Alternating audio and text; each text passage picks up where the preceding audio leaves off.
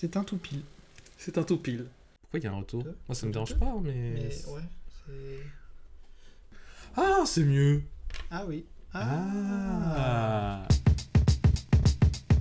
Free your mind, get it. Free your mind, get it. You can get by trying to hit your ride or get there in half the time if you can fly. Let's go. 3, 2, 1, go.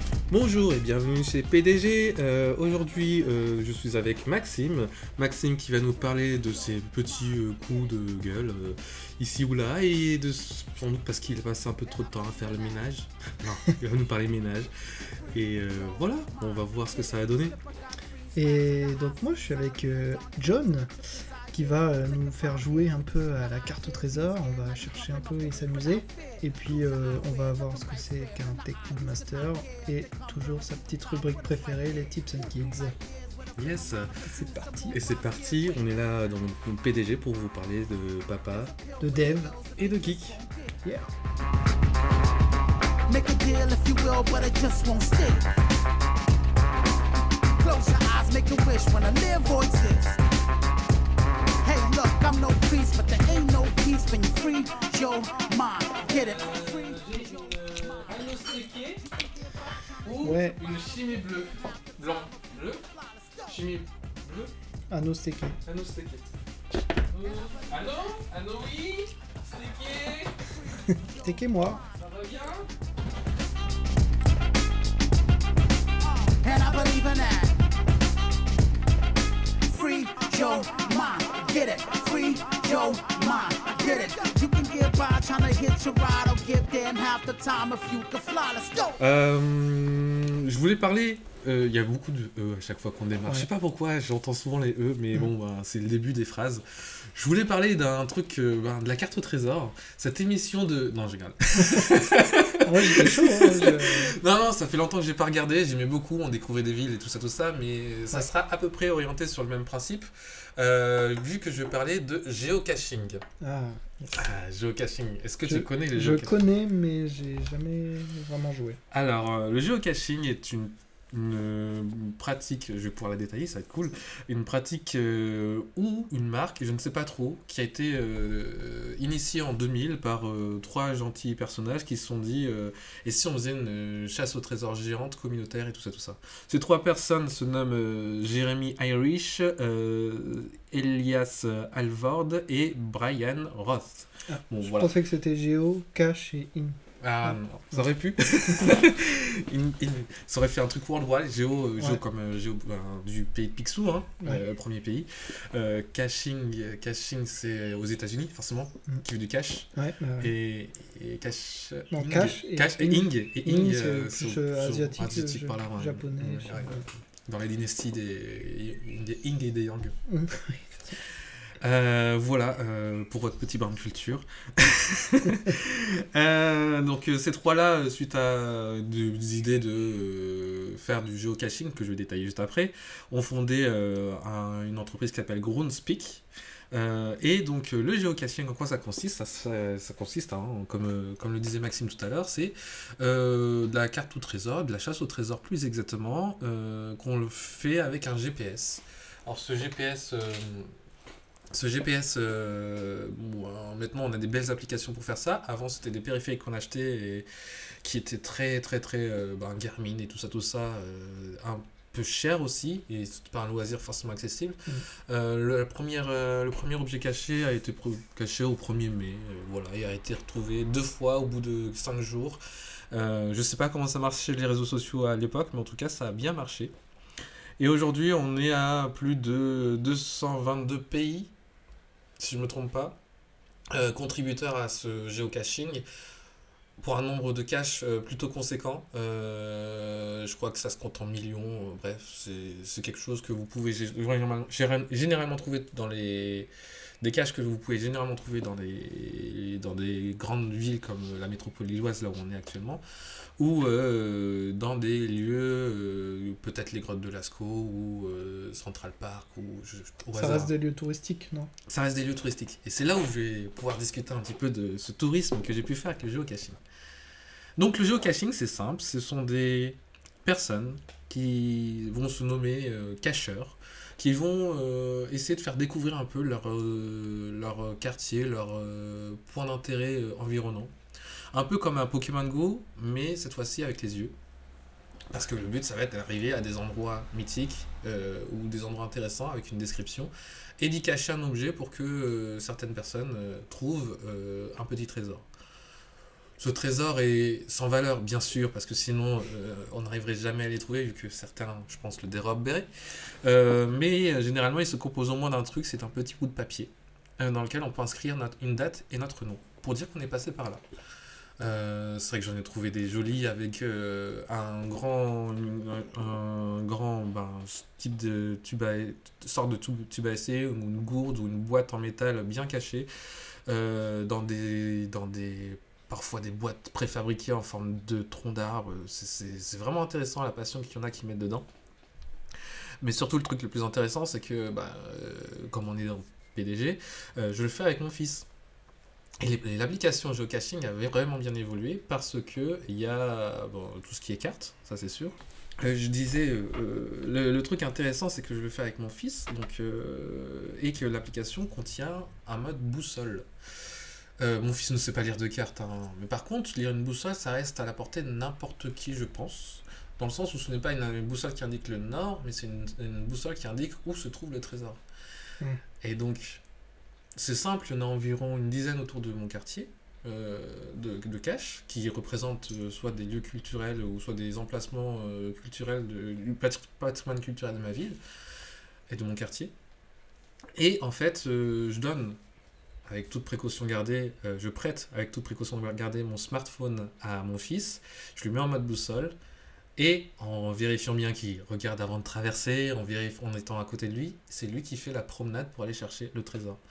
Et c'est très bien parce que j'ai pu découvrir mon quartier, notamment savoir qu'il y avait un terrain de foot juste à côté de chez moi, euh, savoir qu'il y avait des cerisiers, un- un- une place avec des cerisiers euh, très bien, très bien entretenus avec un bel arbre juste au pile poil à l'éclosion des cerisiers en avril, euh, connaître des raccourcis, euh, ça juste dans mon quartier. Et surtout, euh, voir qu'il y avait des objets cachés, juste là sous mon nez, alors que bah, j'en avais pas la moindre idée avant et que je passais tous les matins juste parce que c'était en face de, de l'école de mon fils.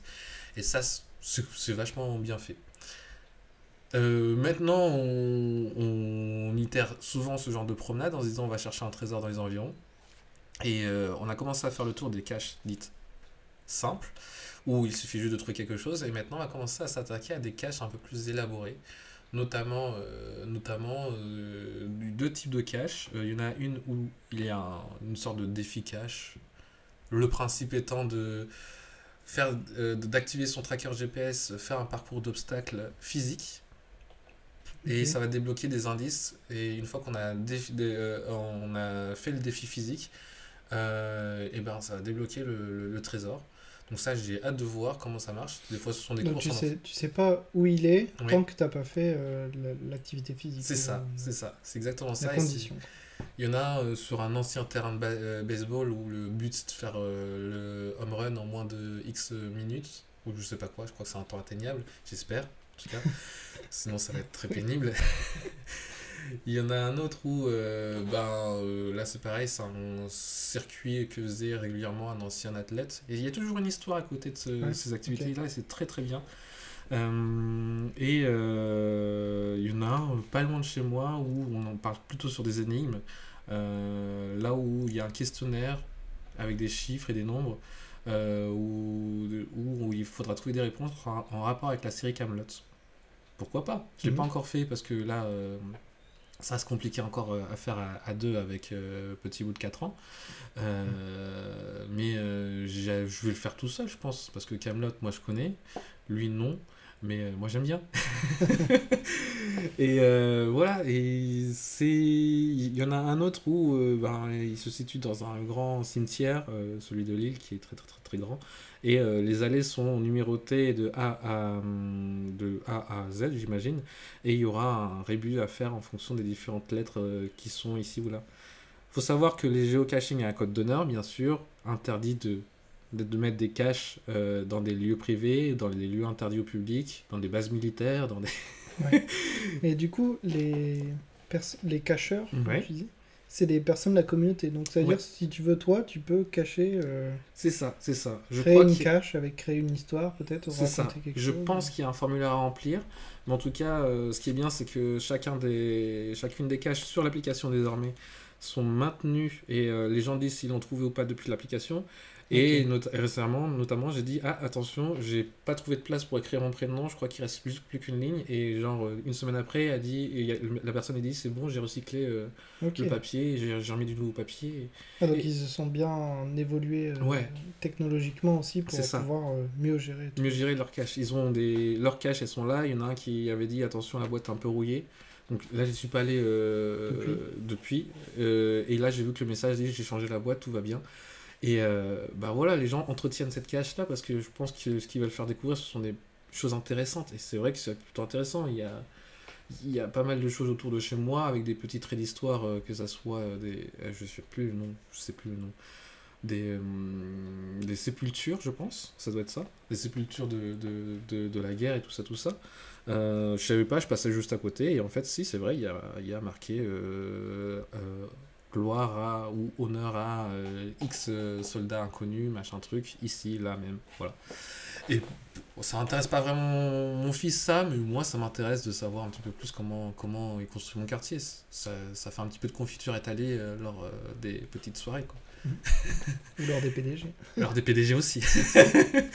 mais je n'avais pas retenu, donc ça sert pas à grand chose. Faudra que tu le refasses. euh, Il faut que je refasse un tour là-bas et que je relise ce qui est écrit. Mais voilà, c'est avec le mode boussole, c'est très très très intéressant à faire. Euh, Il y a plein de, il y a plein de, il y a plein de types de caches différentes, des multi-caches, des caches simples, des caches grosses. Et en plus, il y a certains cacheurs qui sont tellement généreux qui mettent des grosses boîtes pour qu'on puisse y échanger des jouets. Et ça, c'est encore plus cool pour les enfants. Et euh, il y a des gens qui mettent des photos de leur euh, joie de découverte un, un- un- euh, une cache. Faut savoir quand même un truc, euh, sur la deuxième cache que j'ai fait, j'ai un peu galéré, j'y suis retourné deux fois. Euh, je dis je parce que mon fils, lui, a abandonné au bout de, de, de 15 minutes. Normal, ça reste un enfant. Moi, j'ai persisté euh, deux fois 15 minutes, la, deux- la deuxième fois, j'ai trouvé. Au départ, c'est dur de se dire comment c'est caché, comment ils ont essayé de penser aux choses pour cacher les choses. Mais une fois qu'on comprend la philosophie de la cache, qui est ni trop extravagante, c'est pas une, une cache où on va devoir prendre une pelle et puis creuser au plein, au plein milieu. Non, c'est quelque chose d'évident où, où la personne peut la replacer facilement et la, rem- la, la- la Ouais. retrouver facilement. Où Sans que ce soit visible euh, Voilà. de loin. voilà, c'est ça. Le tronc, par exemple, le tronc euh, qui a été forgé euh, pour faire une des caches que j'avais trouvé, il ressort vraiment du lot. Il est beaucoup plus clair que, clair que les autres, il est entretenu et il est orienté de manière à ce qu'on voit que ça soit quelque chose, mais par contre, il se fond dans un bois et c'est Mm. super bien fait. Il était dans un petit bois et c'est super bien fait, mais tu vois que lui, il est plus étrange que les autres. Donc ça, ce sont les passionnés qui feront ça. Mais euh, voilà, c'est comme dans les jeux vidéo finalement, c'est le truc qui brille qu'il faut toucher quoi. Ouais. Mais voilà, c'est je vous conseille ça pour euh, c'est un peu plus intéressant en mon sens que Pokémon Go euh, ou tout ce qui s'ensuit Disney enfin Jurassic Dino machin truc qui sort avec les studios Niantic euh, qui s'amusent à faire euh, des, des battles, des arènes et des, des choses qui se font en ville, en groupe. Là, euh, on est beaucoup plus sur des, des choses touristiques. Euh, ouais, Ingress hein, notamment, euh, voilà. Euh, on est beaucoup plus sur des choses touristiques euh, où il faut vraiment ouvrir les yeux, donc du coup s'appuyer Ouais. sur euh, ce qui est autour de nous. Et donc euh, c'est fun à faire. Ça prend euh, une demi-heure, euh, mais ça met un objectif à une promenade. Et ça Mm. c'est cool. J'avoue. Voilà. Voilà. Ça fait un moment qu'avec ma femme, on se dit qu'il faudrait qu'on le fasse. et je Là, c'est pas le moment. Oui, non, là, non. Là, c'est pas le moment. Euh, sinon, ça va être sportif, ceci dit. Hein. Tu la portes sur le dos. Euh, ou- ouais, non. J'ai encore jamais porté trois personnes en même temps. Voilà. Mais ouais, c'est. Mais ouais, c'est, je pense que plus tard, on s'y mettra vraiment. Faut pas faire tout de suite euh, toute celle de ton quartier parce que j'imagine que ça, ça sera un truc super cool à faire euh, avec les enfants. Ouais. Donc, euh, ou alors tu le fais une fois et après tu essaies de le faire deux fois, mais euh, là je suis content de l'avoir fait avec petit bout de 4 ans parce que voilà, il est en âge de, de savoir lire une boussole. Petit bout de 2 ans, lui, il n'aura pas l'occasion de le faire, mais j'espère que petit bout de 4 ans va apprendre à petit bout de 2 ans comment faire et, Mm. et qu'ils vont refaire ça. Et est-ce que ils ils sont. Tu peux en avoir euh, deux proches. euh, Euh, un jour, on a fait deux à à peine 300 mètres de, de, de Ouais. ouais, 300 mètres de séparation. Et du coup, euh, ta boussole, elle te dit laquelle est le plus proche? Non, tu sélectionnes Ah, tu celle que sélectionnes, tu sélectionnes celle que Donc tu même veux. si t'es à Marseille, tu veux sélectionner une de Lille, la boussole va te dire à Lille. Ouais, ouais, ouais, ouais. Par contre, elle te met la distance et là, tu vas comprendre que tu vas marcher. hein. et c'est très intéressant parce que la bouss- le mode boussole te file la direction ligne droite. Elle te dit pas euh, comme, euh, comme Google Maps, tourne à gauche puis à droite. Et c'est là où on a rencontré des cul-de-sac assez frustrants. Moi, je les voyais de loin, mais euh, Petit Bout, lui, il était concentré sur sa ligne directrice. Euh, c'est par là, c'est par là. Et puis après, il voit, il y a un jardin, comment on fait? On passe dedans? Non. non, on va faire le tour, on va faire le grand tour. Ça va nous faire perdre 5 minutes, mais on a le temps, on est en promenade. Mm. Ouais, mais je commence à faire mal aux pieds. euh, ouais, Ouais, c'est ça. Bah écoute, c'est l'aventure. hein. Voilà, les petites fainéantises de, des enfants, des fois. Ça leur arrive. hein. Mais Mm. c'est c'est vachement cool parce que c'est vrai qu'il y avait des maisons que j'avais jamais vues encore dans mon quartier. Et quand on fait le même trajet tous les jours, c'est-à-dire euh, maison, crèche, euh, école, bah on rate des virages. Alors Mhm. qu'il y a plein de choses dans ce Ouais, quartier. Mm. Moi, j'ai découvert récemment sur la route que je prends très régulièrement en voiture ou en moto pour aller à Lille ou même euh, autre part, qu'il y avait des chapelles entre deux maisons. Il y a une chapelle. Et genre euh, sur la, sur la même rue, il y en a deux ou trois, je crois, euh, à 100 mètres, 200 mètres d'écart. Bah, c'est- pas sépulture, c'est chapelle, merci. D'accord. Et le parcours, c'était euh, les, les, chans- les 100 chapelles de, de, de la ville. Ah, et oui, et donc a priori, il y a 100 chapelles qui sont situées. Et c'est vrai que les chapelles sont des choses auxquelles on fait pas beaucoup attention. Ouais. Parce que c'est une- un petit abri en béton, quoi. C'est Ouais, pas plus il y que en ça. a qui sont très petites, Ouais. euh, c'est juste une statue. Ou... Ouais, c'est ça. Mais souvent, t'es protégé, t'as une barrière devant qui. C'est, ça reste des monuments du patrimoine culturel et euh, bah, quand tu connais l'histoire de ça, euh, bah, tu le regardes un petit peu dans ta tête pour la ressortir en dîner mondain. On va toutes les semaines. Voilà, au petit banquier euh, avec les petits euh, contributeurs de PDG, euh, pour les actionnaires. Ouais. C'est, c'est- c'est vraiment cool par contre. C'est vrai que je m'amuse bien avec ça et je découvre des choses et, et c'est bien fait. Merci Jérémy Irish et, et merci euh, Elias euh, C'est le frère de Billy? Bah, Billy je ne sais pas, je me suis demandé. ah, ça a été fait à Seattle, ça n'a pas été fait en Irish Coffee. Ah. Ouais, c'est ça, je trouvais ça bizarre de s'appeler Irish euh, et être à Seattle.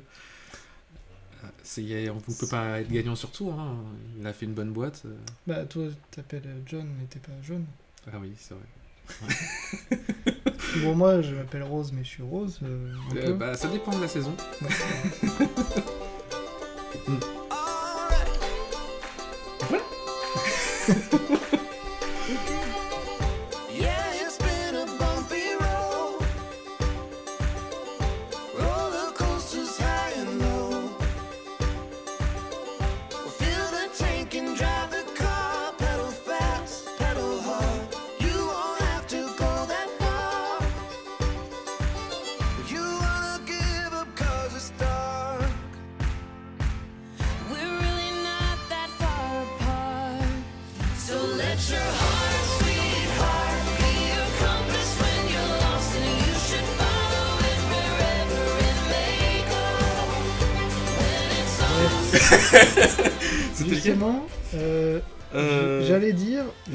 Fait tout de suite, au lieu de le faire en plein milieu du tournage.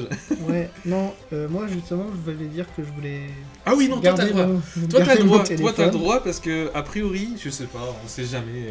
euh, Il y a peut-être des urgences qui Oui, voilà, qui pourrait popper ici ou là. euh. Je vais peut-être devenir papa en direct de PDG. Ah oui C'est moi qui conduis, c'est moi qui conduis. Non, au contraire, ça devrait aller. Oh. C'est moi qui pousse, c'est moi qui pousse. Ça Ouais. serait marrant. Euh, Ouais. donc, alors, parlons de voiture. Ma voiture, en fait, elle est là. Ma, euh, ma femme est partie euh, chez une amie euh, de la crèche, mais ma voiture est restée là parce qu'elle démarre pas.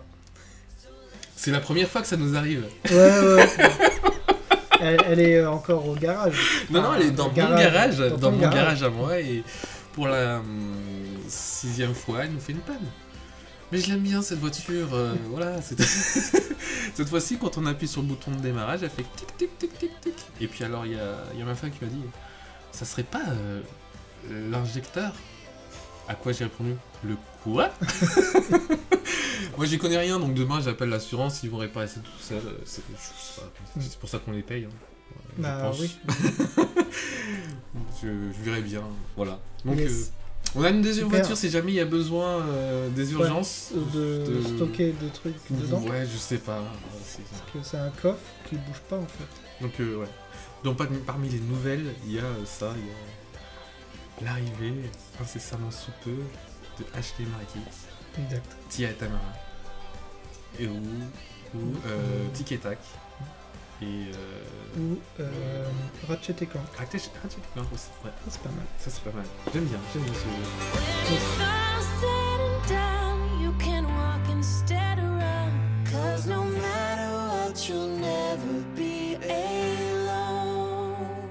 Des- je vais d'abord parler de mes coups de gueule parce que j'ai besoin de me libérer. Vas-y, vas-y. Oh. Et, euh, et après, on parlera de trucs cool. D'accord. Mais tu, tu enchaînes? Du coup, bah ouais. Vas-y. ouais. Euh, j'ai commencé par un truc, euh, voilà, c'est un truc qui m'a un peu énervé. Bon, sur le coup, ça m'a ça m'a énervé. Alors, faut savoir que moi, je suis quand même quelqu'un de très calme. Oui. Et euh, je m'énerve très difficilement. Oui.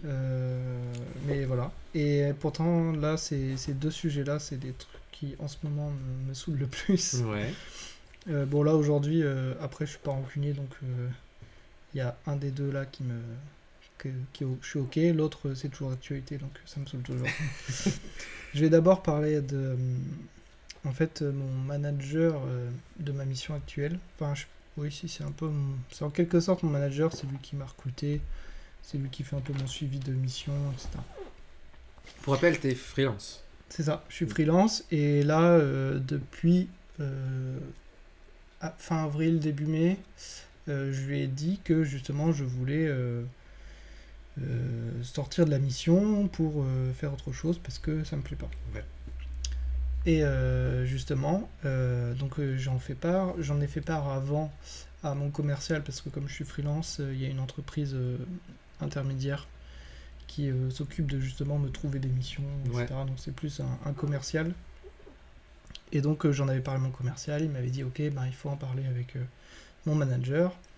Donc euh, ce que j'ai fait. Et euh, du coup, euh, pour, euh, enfin, on voulait lui dire de, de vive voix lors d'un Mhm. entretien à 3. Donc on lui propose de faire euh, un rendez-vous de suivi de mission.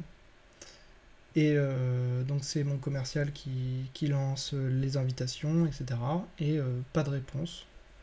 Au bout d'une semaine, euh, il relance, il essaye d'appeler, il répond pas au téléphone et il répond pas au mail. Ouais. Donc ça a duré presque deux semaines. Et, euh, et en sachant que moi je sais qu'il était là parce que sur Teams, Ouais. on utilise euh, Microsoft Teams pour les, les communications internes. Je le vois en ligne, je le vois en, en réunion, occupé. Et euh, toutes les semaines, j'ai des, des réunions où il est là, où je suis avec lui dans, dans la réunion, avec plein d'autres gens, mais euh, je sais qu'il est là. Euh, des fois, c'est des réunions que lui anime, etc. Et euh, jamais. Complètement il- ghosté. Ouais, c'est ça. et même pas il m'a dit ah, euh, ou même pas même pas une réponse dire bah là j'ai pas le temps, euh, cette Mm. semaine c'est chaud, je, Mm. je te dis quoi la semaine prochaine? Non, rien du tout, vraiment. C'est pratique le télétravail euh, pour ça, parce que Ouais. euh, dans la situation euh, où tu m'en parlais, parce que ouais, je t'en ai parlé Ouais, un petit peu. C'était dans un moment où on était encore en plein confinement. euh, oui, télétra- crois, télétravail en, En tout cas, cas. Mais c'est très pratique de pouvoir snober des gens comme ça. Genre, ah, je suis en réunion, je suis en visio, Exact. je peux pas. Ouais, ouais. Alors Je te rappelle dans en, 10 physique, en physique, tu vois la personne passer, tu dis, hé, hé, je te vois là, tu marches juste à côté de moi et t'es en train de prendre un café, donc. euh, T'as vu mon mail, t'as reçu mon appel, tu sais, tu peux juste dire ça euh, Ouais. rapidement. Donc Mais là, du coup, c'était pas euh, possible. ouais, là c'était pas possible. Et mon commercial, il insistait pour le fait qu'il voulait que ce soit lui qui fasse euh, le Mhm. premier contact, le premier appel et qui planifie le rendez-vous. Mais au bout d'un moment, moi je lui ai dit, euh, c'est bon, euh, euh, je vais lui envoyer un Teams euh, mhm. pour lui dire euh, si, si déjà il reçoit bien tes trucs, quoi, et puis Ouais. euh, ça va s'arranger. Donc, euh, euh, je lui envoie un Teams, je lui dis Est-ce que tu as bien reçu les messages Euh, euh, Il essaye de te contacter. Est-ce qu'on peut prévoir un, un créneau Euh, Enfin, quand est-ce que tu es dispo pour qu'on puisse euh, faire ça, quoi Et euh, du coup, euh, il, il- je sais plus, ouais, il me répond vite fait. Enfin, bref, et. Il dit qu'il va prendre, euh, il va, il va rappeler euh, le début de semaine prochaine, ça devait être en fin de semaine. Et bref, il a jamais rappelé. Et, et c'est plein de, de petits trucs comme ça qui m'ont un peu saoulé, que, que un peu il me snob, donc j'ai dû un peu insister sur le fait que c'était euh, important et urgent pour Ouais. que ça accélère un peu, parce que du coup on arrivait. euh, Maintenant ça, ça devait être début avril du coup. Parce que là ça faisait, ça, là ça fait 2-3 semaines. Premier rendez-vous, donc euh, on fait l'entretien, bah voilà. Euh, la mission me plaît pas. euh, Ouais. Et en fait, on, on a tourné un peu le discours en mode bah, est-ce que vous avez des missions Ouais. qui pourraient me plaire euh, chez, chez le client, chez, dans sa boîte, pour savoir.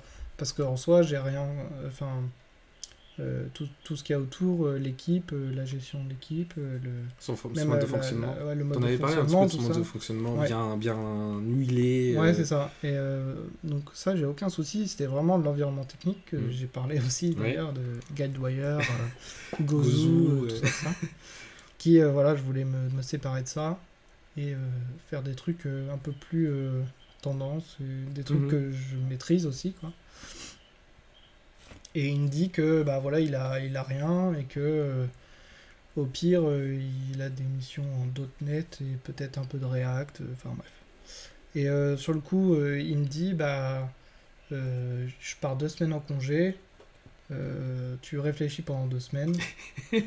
Ah, je pense que tu étais un peu énervé. Reprends-toi un petit peu. Ouais, je crois c'est que ça. t'es- Il m'avait dit essaye de.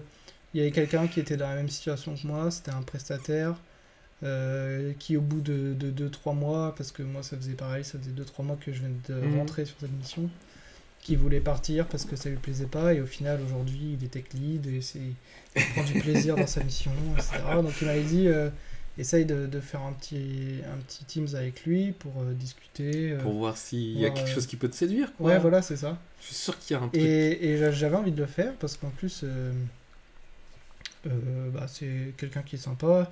Il était dans notre ancienne boîte avant. Mhm. Donc euh, je- enfin, voilà, j'avais des raisons de le faire. Et puis euh, en- réfléchissant, je devais attendre qu'il était en congé aussi, ça se chevauchait un peu, donc je devais attendre un peu avant de le contacter. Et du coup, j'ai réfléchi, mais je me suis dit, mais en fait. euh, Pourquoi? Ouais, pourquoi? Parce que lui, il a des objectifs de carrière, moi j'ai les miens. Si lui ça lui va, bah tant mieux pour lui, je suis content. Mais moi, c'est pas ça que je veux et peu importe ce qu'il me dit, ça va pas changer mon truc en fait. Alors, ça arrive souvent, ça c'est vrai qu'il y a euh, certains.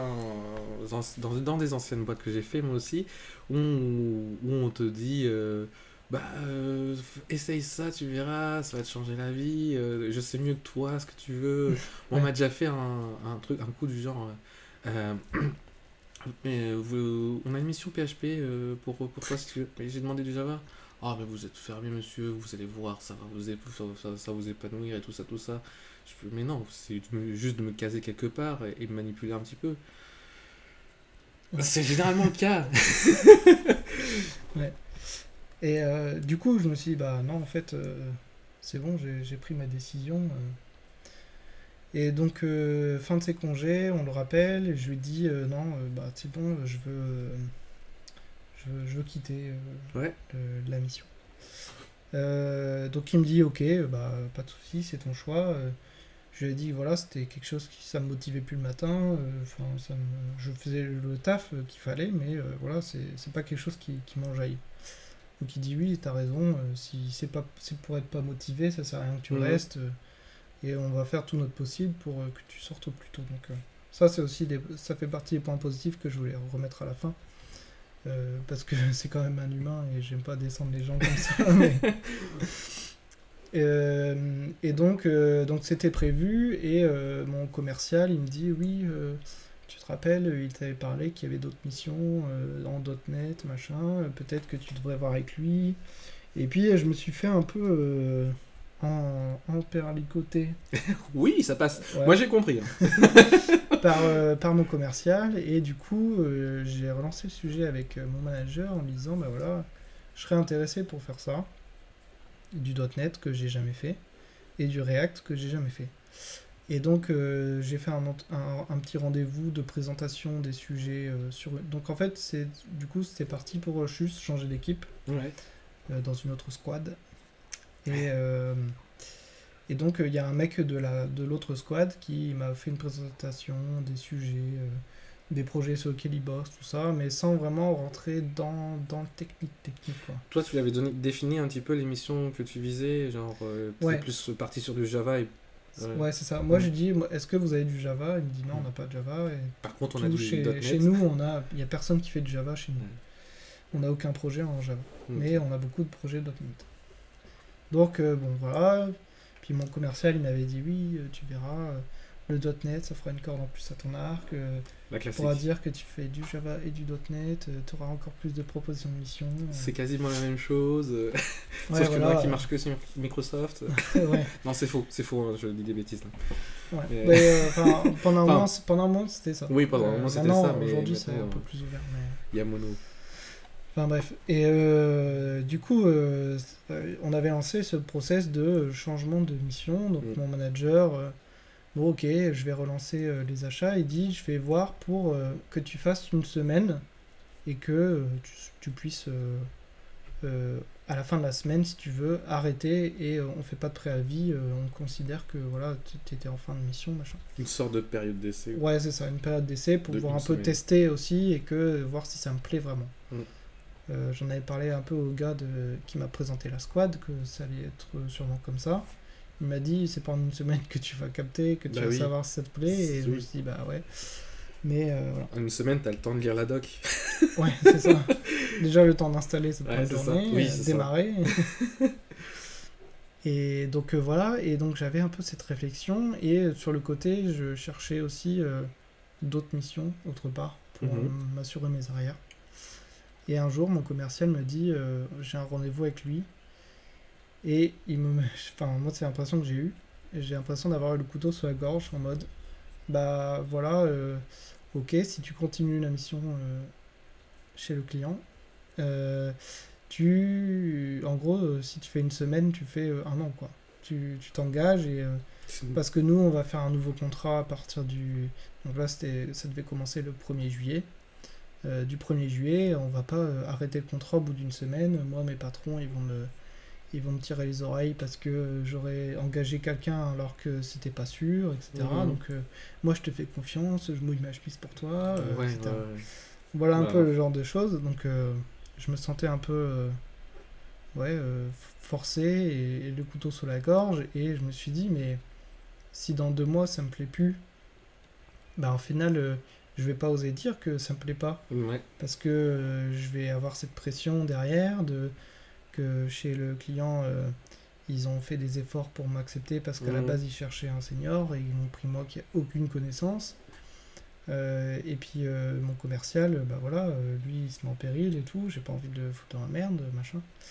Donc j'avais toute cette pression et du coup, ben là récemment j'ai j'ai pris la décision de tout arrêter parce que, sous tes conseils d'ailleurs, hein, Mhm. on en a parlé, Oui. euh, de tout arrêter parce que je trouvais ça un peu malsain et puis au final euh, du .NET React, euh, si c'est, moi c'est plus React qui m'intéressait parce que c'est plus tendance et c'est un peu en vogue. Mais le .NET, euh, voilà, ça va pas vraiment apporter quelque chose, mais et ça, ça me tente Et-. J'avais lu un excellent article un jour à un moment donné qui disait les développeurs sont, sont, de, sont, sont les nouvelles stars. C'est-à-dire à l'effigie de. Je sais pas si, si tu vois la série 10%. Oui. J'enlève ça parce que ça fait beaucoup de bruit. Euh, la série 10%. euh, bah, c'est la même chose en fait. Normalement, les commerciaux sont censés euh, te faire progresser, te faire trouver des nouvelles cordes à ton arc, comme ils disent. Mais que ça rentre en adéquation avec quelque chose que tu vises. On va pas te mettre sur une technologie que tu, dont tu n'as pas envie, euh, juste pour boucher un trou, entre gros guillemets, juste Ouais. pour faire du, du- du- des sous-sous. Ouais, là, c'était ça. En fait, euh, mon commercial, il voulait surtout garder euh, son pied-à-terre Mm. chez le client et, et, et garder une rela certaine relation avec eux, etc. Et au final, moi, ce que je ressentais vraiment, il s'en moque un peu, je Et- pense. Et là où tu es juste, c'est le fait de se dire, bah, effectivement, c'est un binôme, le commercial et, euh, et le développeur. C'est se dire, bon, bah oui, euh, à un moment donné, je me suis engagé pour lui, alors risque d'être un peu euh, embêté si jamais je lui mets un couteau dans le dos. Mais là, pour le coup, lui, ça reste une relation, donc lui, il t'écoute pas, il écoute Ouais. pas tes désirs, mais par contre, il voudrait que tu suives les siens. Donc, pour moi, en mon sens, c'est là où, bah, quand on avait parlé en off, je trouvais ça un- important pour toi de se détacher un peu de ce, cette typologie de commercial. Ouais. Mm. Donc, euh, c'est pas. il- ça peut peut-être changer, hein, il peut peut-être revenir sur ses paroles en, en disant Ouais, je pense qu'on a mal démarré. Peut-être qu'il se rendra compte qu'on a mal démarré et que je peux maintenant te proposer des choses plus intéressantes, plus en adéquation là-dessus, Ouais. et te former à être une grande star de Mm, l'informatique en tant que freelance. Mais là, pour l'instant, c'est pas le cas, donc vaut mieux. Et il y a d'autres personnes qui sont capables de le faire mieux. Euh, moi, j'aime bien ma commerciale actuellement et elle a trouvé des trucs dont je parlais tout à l'heure, justement en parlant de ça. Et, ça marche bien. Il y a, y a un aspect. euh, euh, elle, essaie de trouver des choses pour que je ramène des sous. Mais en même temps, elle essaie de faire quelque chose pour que je puisse en rapporter plus. C'est-à-dire que je me plaise dans ce que je fais, que j'ai envie d'aller plus loin et que j'ai envie d'é- d'étendre un peu mon potentiel. Mhm. Et en gros, euh, il- les commerciaux travaillent à nous sublimer pour moi, Ouais. pas à nous placer. Ouais. Et donc c'est là où je trouve que c'est Après, toi, t'es salarié aussi de la Ouais, moi, moi, je, ouais, moi, je suis salarié de, de mon entreprise et donc du coup, euh, de, de, de mon entreprise de, de, de- d'une USN classique. Euh, pas si classique que ça, mais bon. que j'aime beaucoup. Euh, toi, tu es freelance, mais l'intérêt est le même. Il a une commission et il peut augmenter le TJM par rapport à ce que toi tu fournis, mais tu ne fourniras jamais plus si jamais t'es pas motivé. Ouais. Et euh, moi, dans, dans, dans, dans mon essai, on me dit euh, bah, je peux être acteur aussi, moi aussi, de mon TJM. Si jamais un jour tu penses que tu peux demander un plus haut TJM, ça te sera reversé directement, donc on peut y en parler. Ouais, ouais, c'est sûr. Donc euh, c'est à peu près le même principe.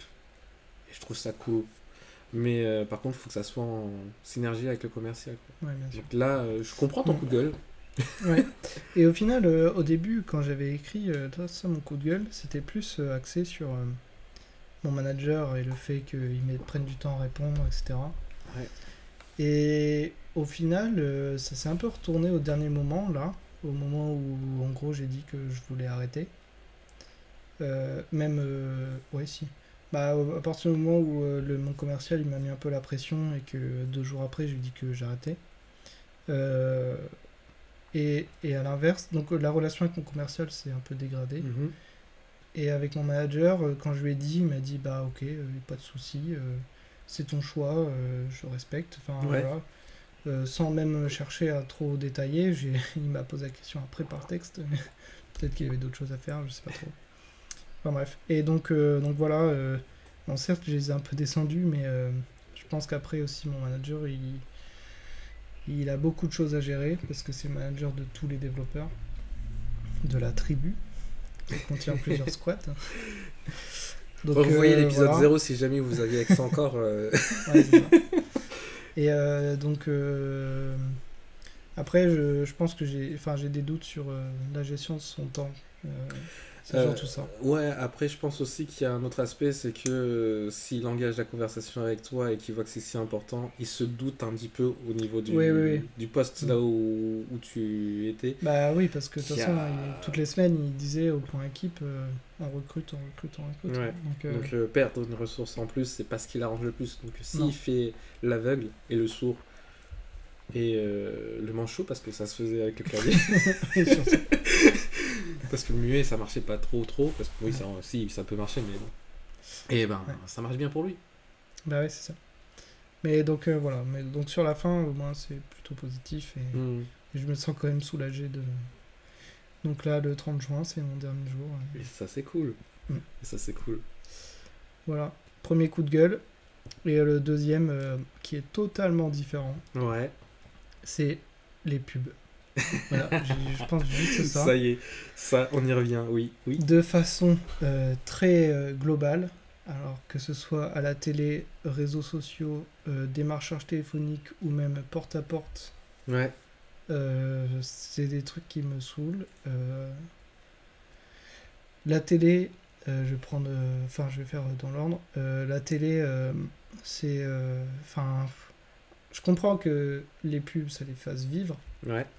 Mais là, c'est abusé. euh, c'est trop abusé. euh, de tout le temps, tout le temps des pubs, tout le temps. euh, tout le temps les mêmes, c'est ultra ciblé. euh, en fonction de l'heure, etc. Ouais.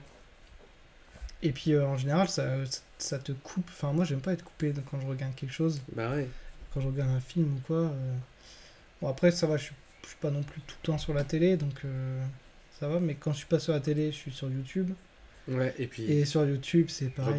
Là, c'est de pire en pire, Ouais. euh, le- les, les pubs. euh, et je réfléchis même à prendre le YouTube Premium, mais ça me fait chier. Ouais, ouais, c'est un. Je suis en plein, pleine réflexion là-dessus parce que ça me saoule. Encore ce matin, je regardais une vidéo euh, de, je sais plus, euh, 30 minutes. J'ai dû avoir au moins 5 pubs. Euh, ça va, sur ma télé, euh, à chaque fois, il y a des 5 secondes et je peux passer euh, la pub après 5 secondes.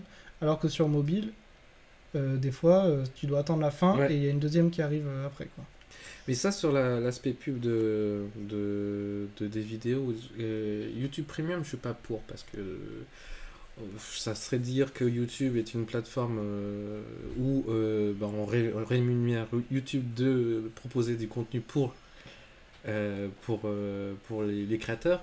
Alors que moi, je préférais directement donner à, à des créateurs. Moi, j'ai Ouais. vraiment, je suis vraiment plus là-dedans pour dire, bah, tiens, toi, euh, cher créateur, je te donne des sous parce que tu fais des bonnes vidéos. Mais YouTube en tant que tel, c'est juste un promoteur, un agrégateur de ça. Et il va distribuer à tout le monde si jamais on prend un YouTube Premium.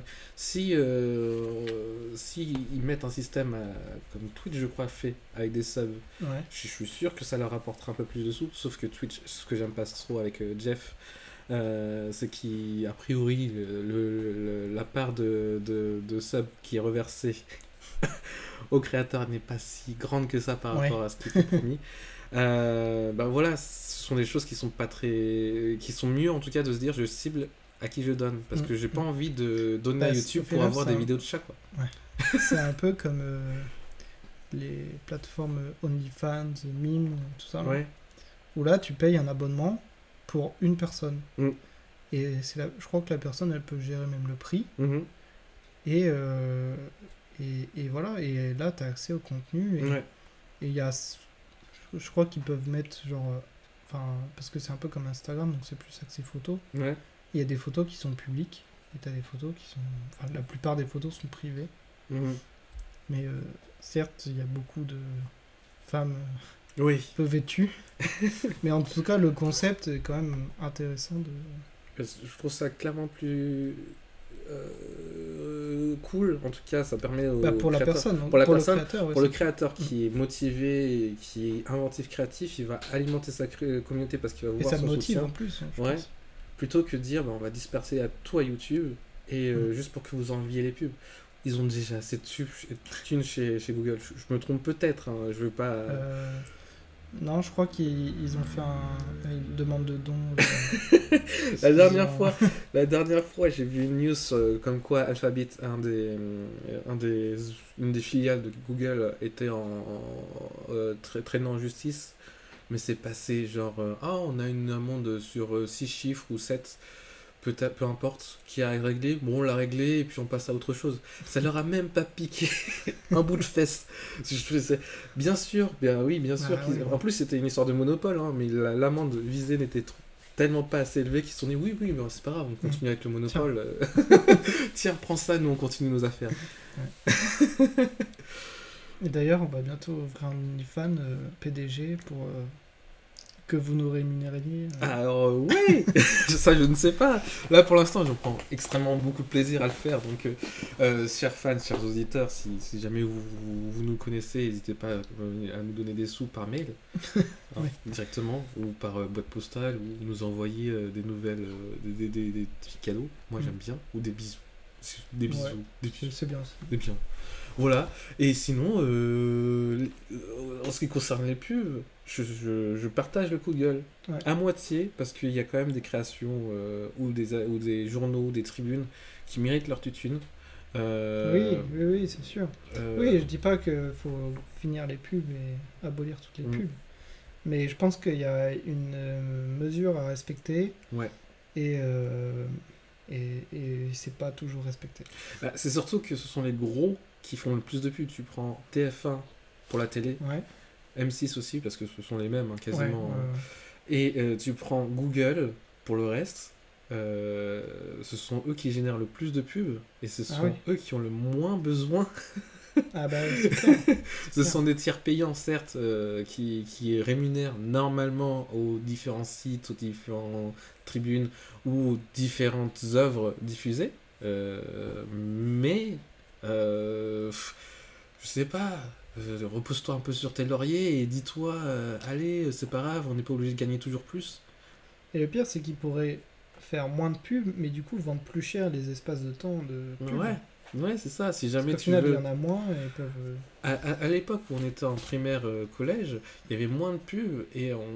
moi je- ça me plaisait la télé parce que euh, il y avait sur un grand film type euh, L'arme fatale ou des trucs comme ça ou Men in Black, il y avait euh, Une, Parf- une- une pub. Une pub, Une ouais, pub, oui, voilà. ouais. Sur maintenant un blockbuster, euh, il y en a facilement 4. Ouais, ouais. Facilement 4 parce qu'il Qui dure au moins 5-10 minutes. Voilà, c'est ça. Je me rappelle quand j'étais petit avec mes parents, on pariait sur le nombre de minutes que ça allait durer les pubs. Et genre ça commence, et on disait, bah moi je dis 5, minutes, 2 minutes, à Mhm. l'époque c'était ça. hein. Oh. Et, euh, et, ça, et aujourd'hui c'est ouais. plus dans l'ordre de 10 quoi. Mais oui, parce que euh, c'est un endroit euh, beaucoup regardé.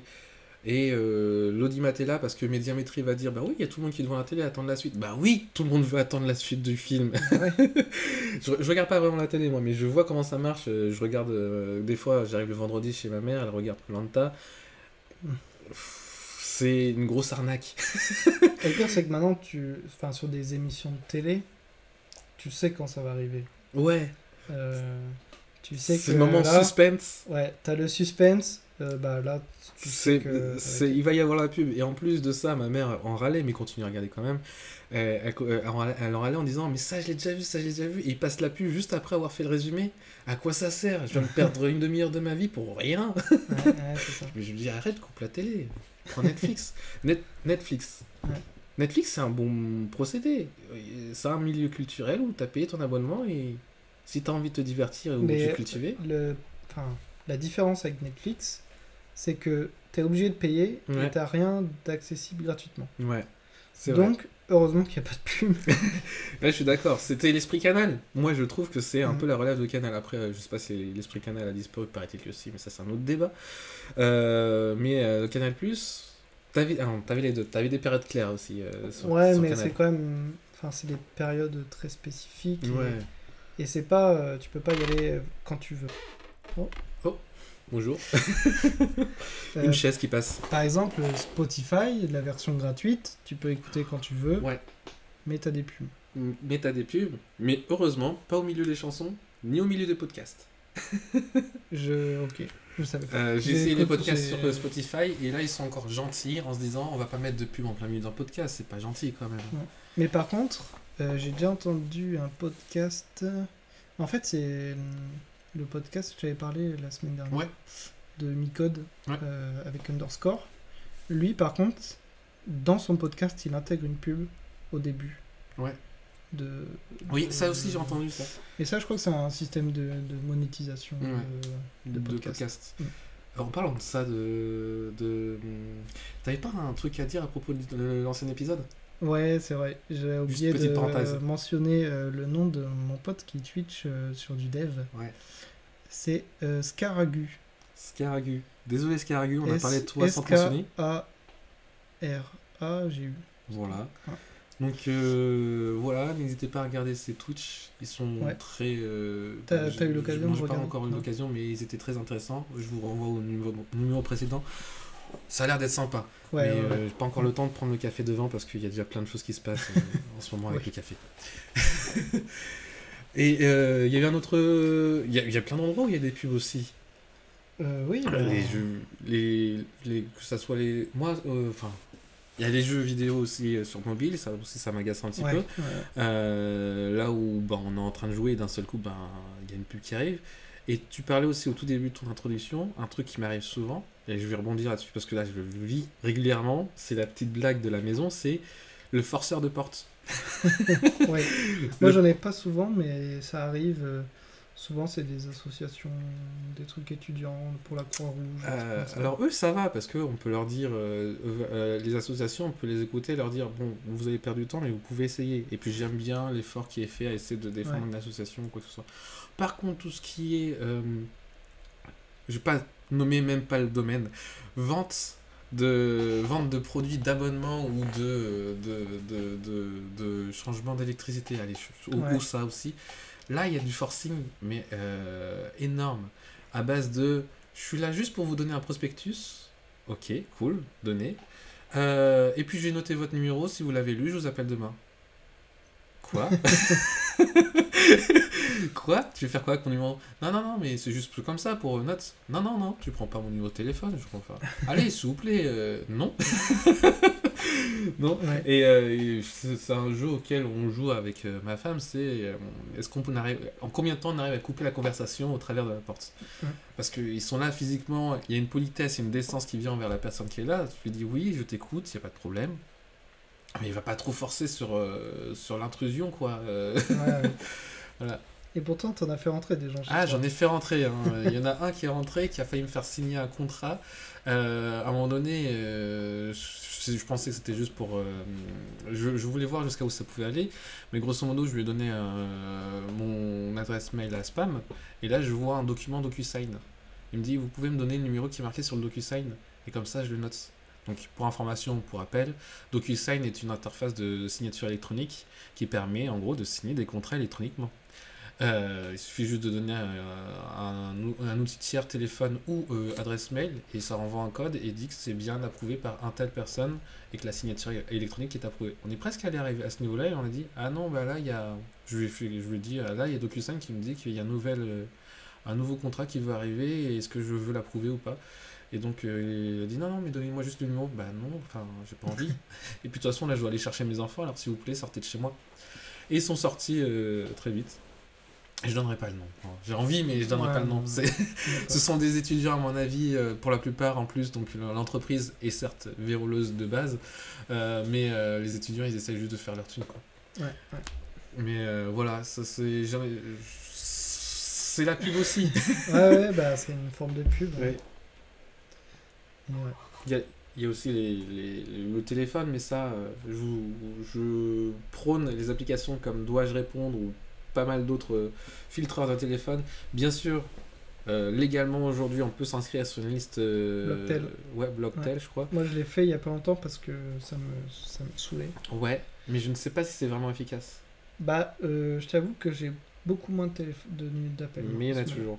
Mais c'est pour ça que Mais moi. sauf que maintenant, quand je, je reçois un appel, en fait, sur le site, ils expliquent tout parce que ça, Blocktel, c'est, ça fait partie du gouvernement, donc Ouais, c'est ouais. blocktel.gouv.fr. Mhm. Et euh, en gros, euh, les, les entreprises qui t'appellent euh, alors que tu es inscrit sur Blocktel, ils sont, ils sont, enfin, ils peuvent avoir 75 000 euros d'amende, je crois, un truc comme ça. D'accord. Donc moi je leur dis au téléphone, je dis par contre je suis sur Blocktel, vous m'appelez, vous savez que vous risquez 75 000 euros d'amende euh, Non merci au revoir. Non, je me suis trompé de numéro. J'ai tapé un numéro au hasard. Donc euh, voilà. Et euh, euh, en ce moment il y a un numéro qui m'appelle et qui me dit euh, C'est moi en fait. non, C'est moi, j'essaie de te joindre depuis tout à l'heure. T'étais en ah, retard. non qui me dit euh, Monsieur Pote? Je dis non. Ah pardon, j'ai dû me tromper. Et euh, donc il y a quelques temps euh, il m'avait fait ça. Je suis bon ok. Et puis il me rappelle le lendemain Monsieur Pote? Ben non, c'est pas moi. Ah bah merde, pourtant euh, j'appelle à ce numéro-là. Je suis bah oui c'est le mien, mais je pense que vous avez pas eu le bon numéro. euh. ah ok. Et genre là il y a pas longtemps, euh, ça m'a refait le même et j'ai le même nom de famille. Mais ça, je l'ai déjà fait. hein. Et, et du coup je pense que c'est un mec qui doit avoir à peu près le même numéro que moi et qui a changé genre ouais, un, chiffre, Ça, je le et ça tombe sur moi. Je le fais. Ouais, je le fais en soirée, généralement quand je vais en boîte et que je rencontre. Non, pas du tout. je le fais généralement parce que bah, euh, des fois, je suis un peu lâche et euh, j'ai la flemme de dire euh, oui, oui, non, bah, je vais jusqu'au bout de la démarche et je donne un faux numéro. Euh, et je fais ça vite parce que je sais que je leur fais perdre du temps. euh, et, euh, mais Et tu fais chier quelqu'un. C'est moi, moi derrière.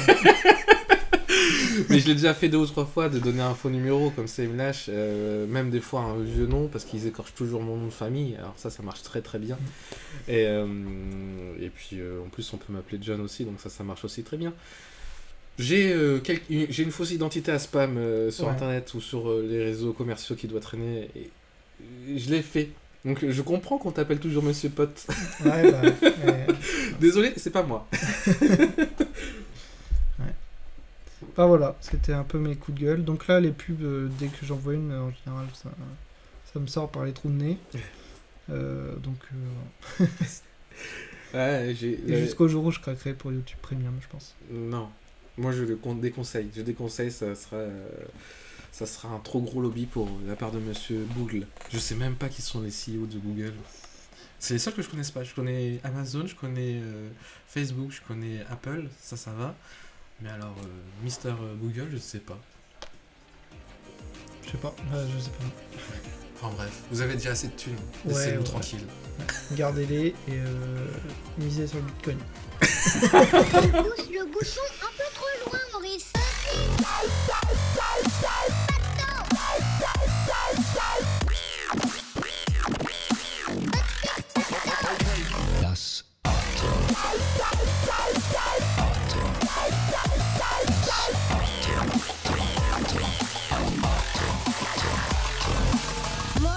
Du goût du vrai.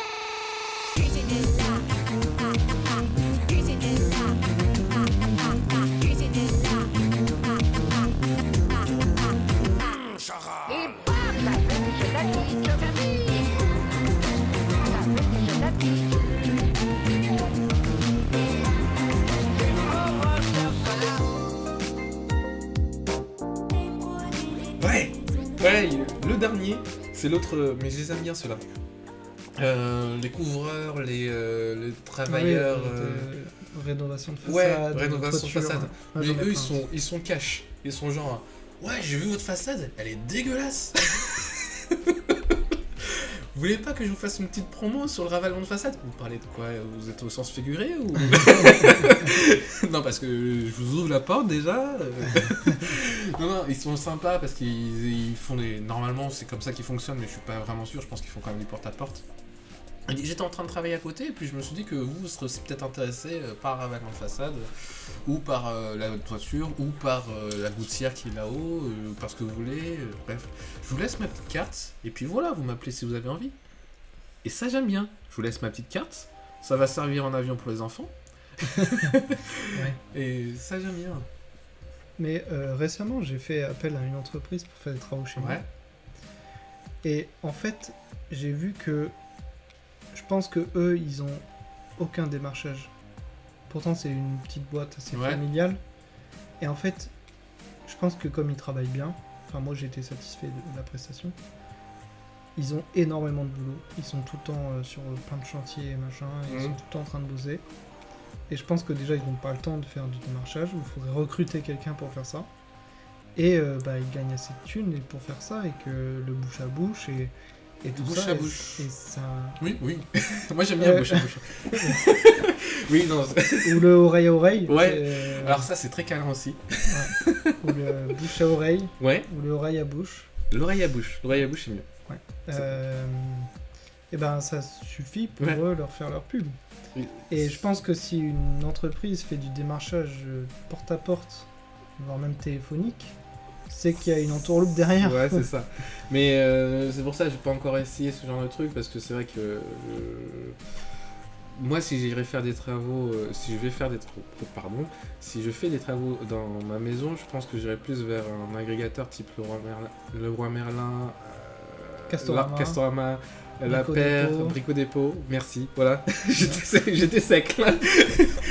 Et qui vont euh, engager des prestataires bien, euh, parce que mon, mon beau-frère a fait ça, euh, la, la- la ter- la- du tiers euh, à partir de, l'eau- de, de- de ce genre d'entreprise.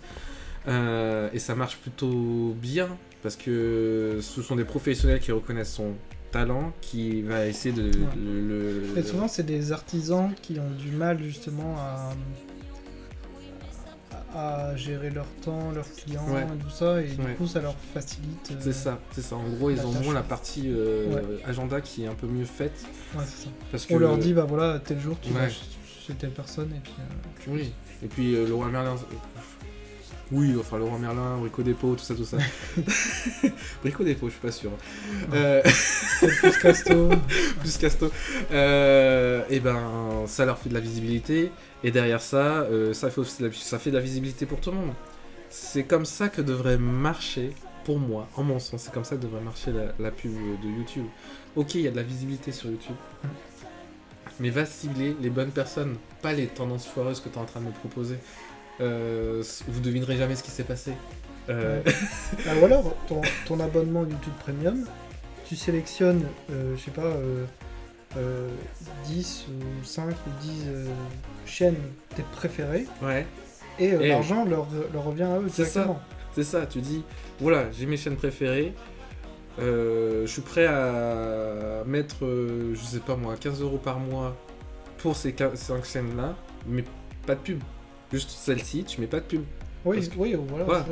Celle-ci, les autres, tu peux mettre des pubs parce que ce sont des vidéos voilà, que les autres me forward et tout ça, tout ça, c'est pas grave, euh, ça me va. Ouais. Par contre, lui, je veux l'apprécier proprement. C'est ça. Enfin, bon. Et le rémunérer. aussi. Et le rémunérer aussi. Par contre, donne-moi la preuve qu'il est bien rémunéré ou sinon je te. hein ouais, mais. Euh, a un concept là. c'est- ouais, bah on va faire cette plateforme-là de création de contenu. Ouais, Euh, on va l'appeler- Tubio. Non, j'allais l'appeler Patreon. Parce que c'est ce qu'ils font déjà. Ouais. Bah, non, parce que Patreon, c'est plus euh, tu payes l'abonnement que la personne. Ouais, ouais, c'est tout, Et t'as c'est des tout, métier, tout métier confondu. Et c'est ça qui est bien, c'est que. Ah, Galinetta, j'ai pas expliqué Galinetta qui sonne toutes les heures. Ah si, tu l'as déjà dit. Ouais, mais euh, ouais, je sonne toutes les heures. Mais Ouais, c'est pas grave. Bref, elle est toujours là, il faut que je la désactive, Galinetta. Euh. Ouais, Enfin voilà, on Ouais. est en train de refaire le monde. ouais, non, bah non, bah on, on va déjà faire un bon podcast. Ouais. Et on ira euh, brûler euh, du Google et du. Enfin, on ira brûler le GAFA euh, quand on aura brûlé euh, d'autres choses avant. Exact. Chaque, chaque brûlage en son temps.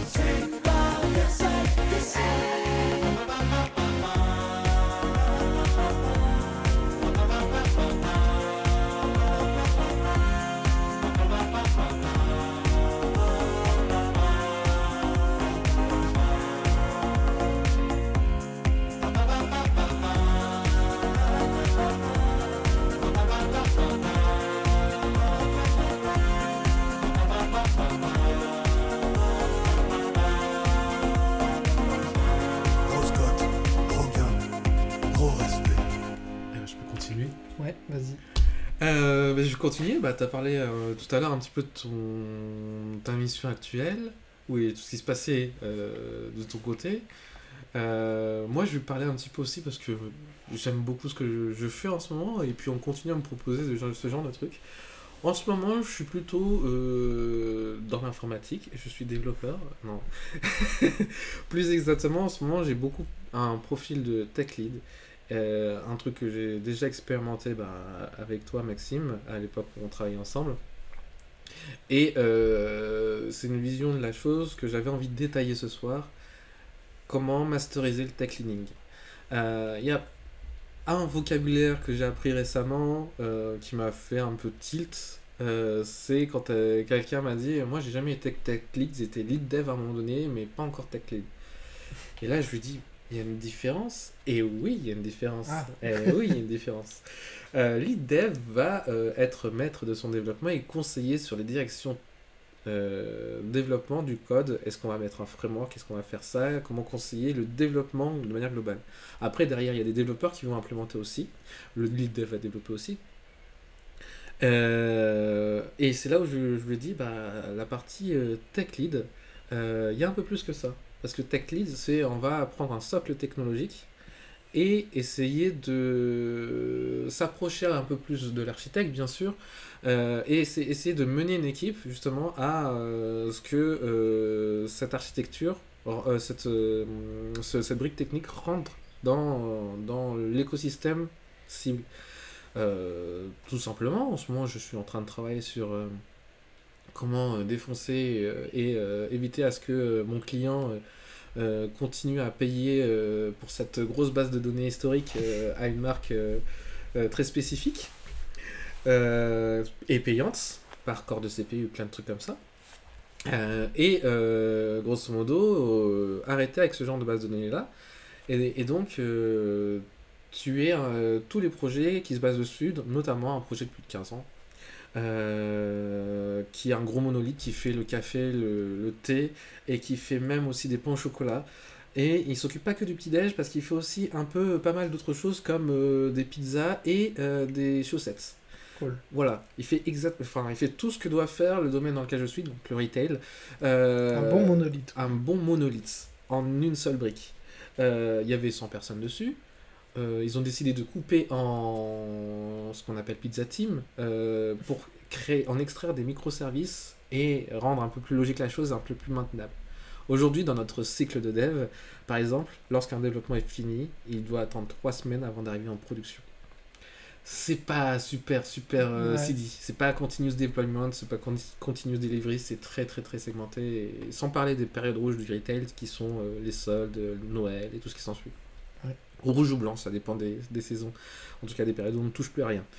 Euh, et euh, donc, moi, mon but dans ma mission actuelle, c'est de euh, réussir à tuer ça pour remplacer par quelque chose de neuf. Et ça, c'est très bien parce que j'aime beaucoup parler. C'est pour ça que je fais un podcast aujourd'hui avec Maxime. J'aime beaucoup parler et ce boulot de tech lead dans cette mission-là consiste à aller voir les équipes et aller euh, construire un planning de comment on va réussir à, à détruire tous ces points d'entrée avec, les- avec euh, votre équipe sur lesquels on est accroché. On va faire ça comme ça, comme ça, comme ça. Ça fait creuser le cerveau, c'est très exaltant. Euh, et ça fait partie des, des métiers de tech lead, des, des features, de, des, des choses que le tech fait bien.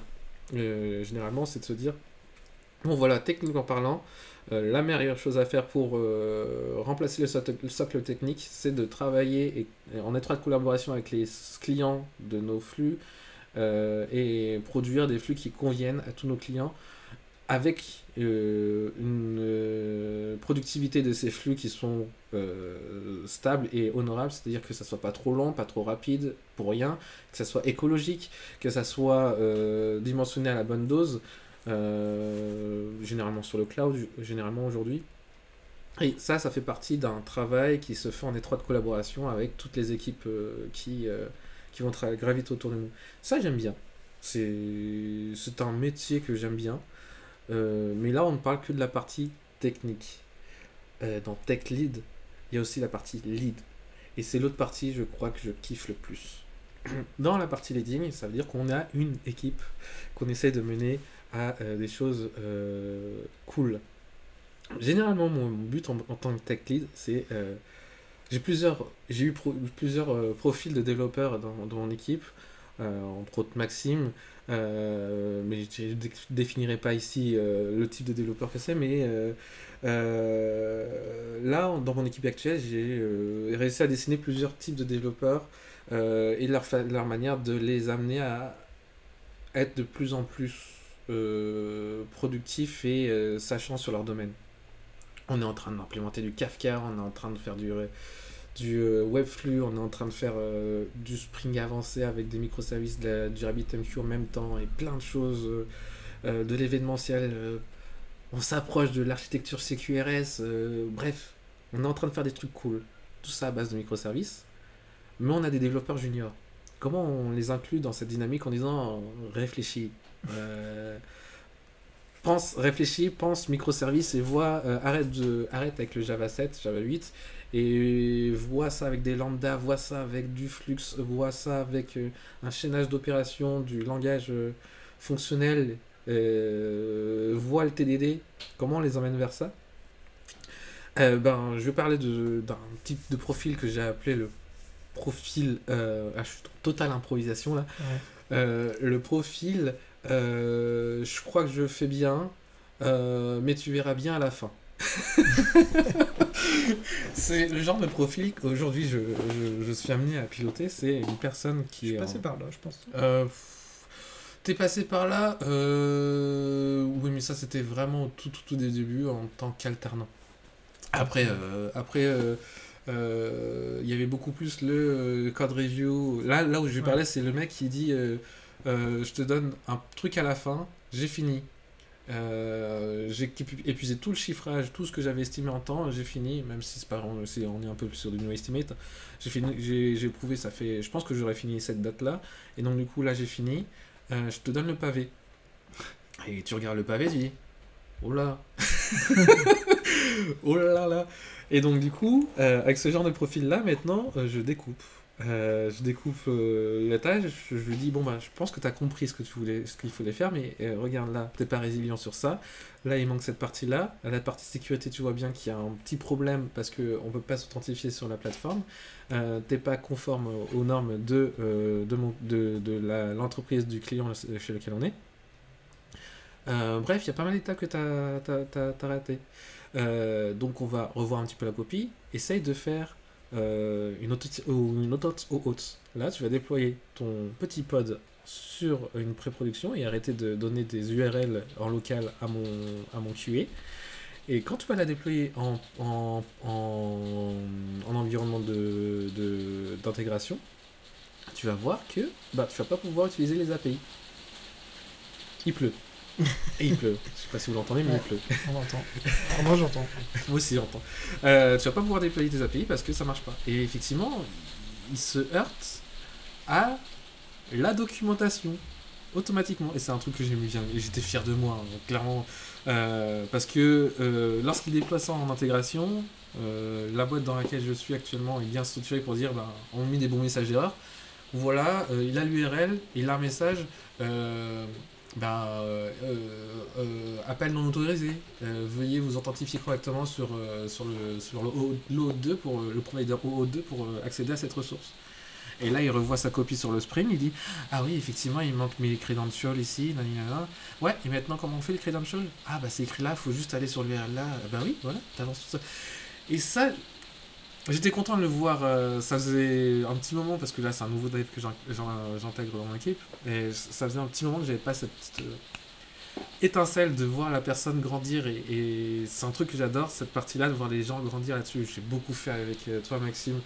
Euh, D'arriver avec euh, moi dans mon équipe en tant qu'alternante et Même sorti de stagiaire, cette J'étais ton objet. au Stagiaire, début. ouais. Stagiaire, t'es sorti de là, et sans doute une de mes plus grandes prouesses en tant que responsable appli.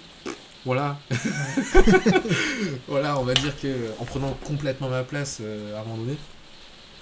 Euh, voilà, ce sont des choses que j'ai aimé voir, cette petite... En fait, j'adore faire souffrir les développeurs. C'est ça en fait. Quand ils se cassent les dents en disant pourquoi ça marche pas? Ah oui, c'est parce que c'est écrit. Attends, là, je lutte un peu. Et moi, de mon côté, je vois et je travaille un petit peu avec le PO pour dire rassure-toi, il va galérer là, donc il n'écoute pas forcément le chiffrage. Là, il va galérer sur ça, ça, ça, ça et ça. Mais au moins, après, il le fera plus.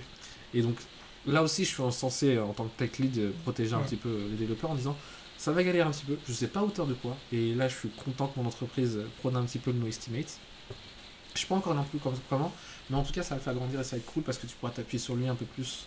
Et il pourra, il pourra si jamais je suis pas là, te- t'aider là-dessus. J'ai d'autres. euh, j'ai- hum, j'ai rencontré aussi euh, en tant que profil des, des, des feignants. Ça, je suis moins fan. Euh, mais bon, ça arrive. hein. Ouais, le, genre de personnes où tu leur dis euh, voilà, ça c'est du. c'est une nouvelle technologie, tu peux y aller, vas-y à fond. Euh, J'ai préparé un, prop- un POC pour toi. Euh, la personne copie-colle le POC, ne comprend pas ce qu'il fait.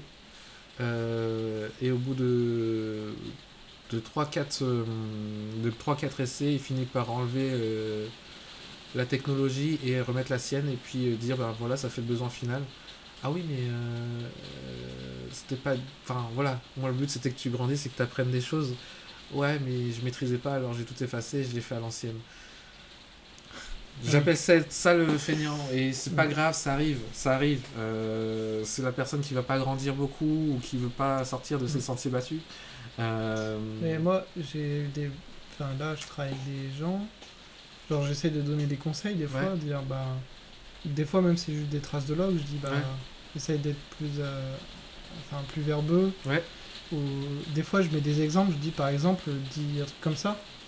Et quand je vois dans la PR, je vois que ce que j'ai écrit, c'est un copier-coller de ce que j'ai. Ça, c'est vrai. Ouais. Ça, c'est Euh, ça c'est un peu frustrant. Ouais, ouais, ouais. Mais c'est la partie feignante. Ah oui, super, il m'a aidé, copier-coller. Ouais, c'est ça.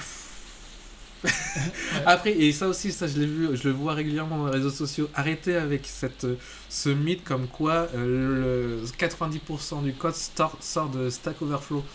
Certes, c'est vrai, mais les vrais développeurs, les bons développeurs l'adaptent et le comprennent et voient que c'est juste un exemple simple qui n'est pas sûr, qui n'est pas résilient, qui ne sera jamais scalable, qui il y a plein de choses qui feront qu'il ne sera pas performant et qui vont essayer de comprendre pourquoi chacune des lignes a été mise là dans Stack Overflow.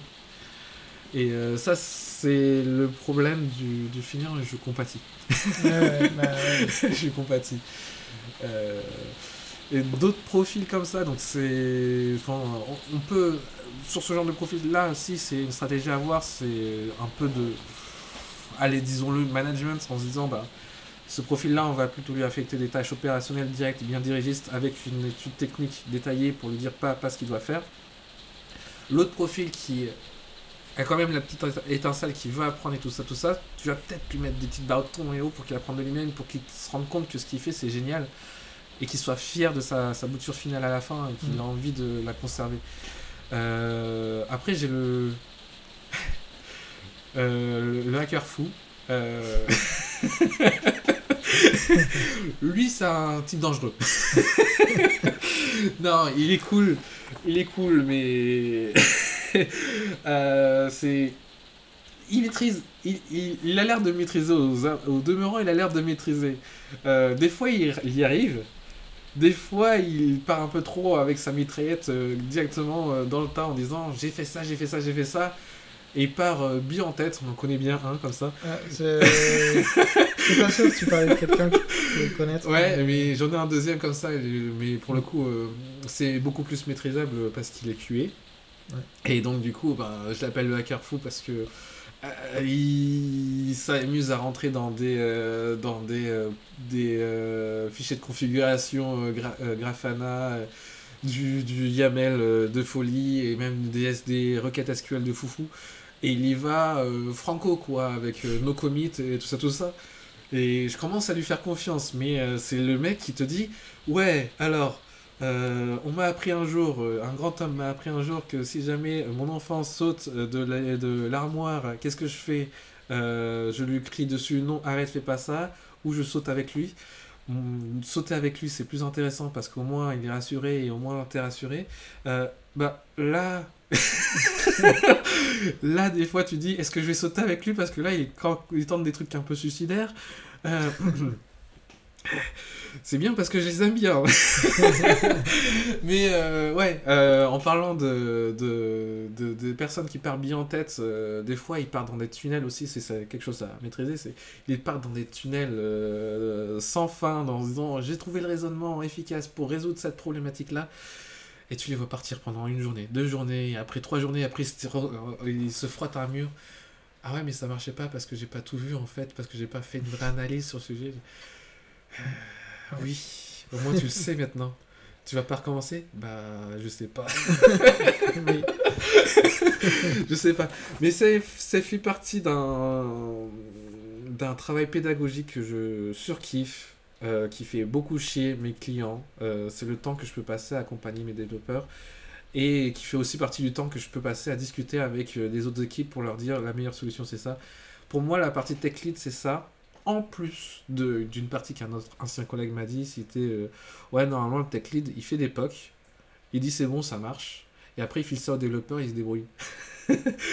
Et ça, c'est un truc intéressant aussi, c'est que normalement, le tech lead, c'est celui qui se chope le meilleur travail, le plus intéressant, la plus grande recherche intéressante sur euh, comment on peut faire marcher les trucs.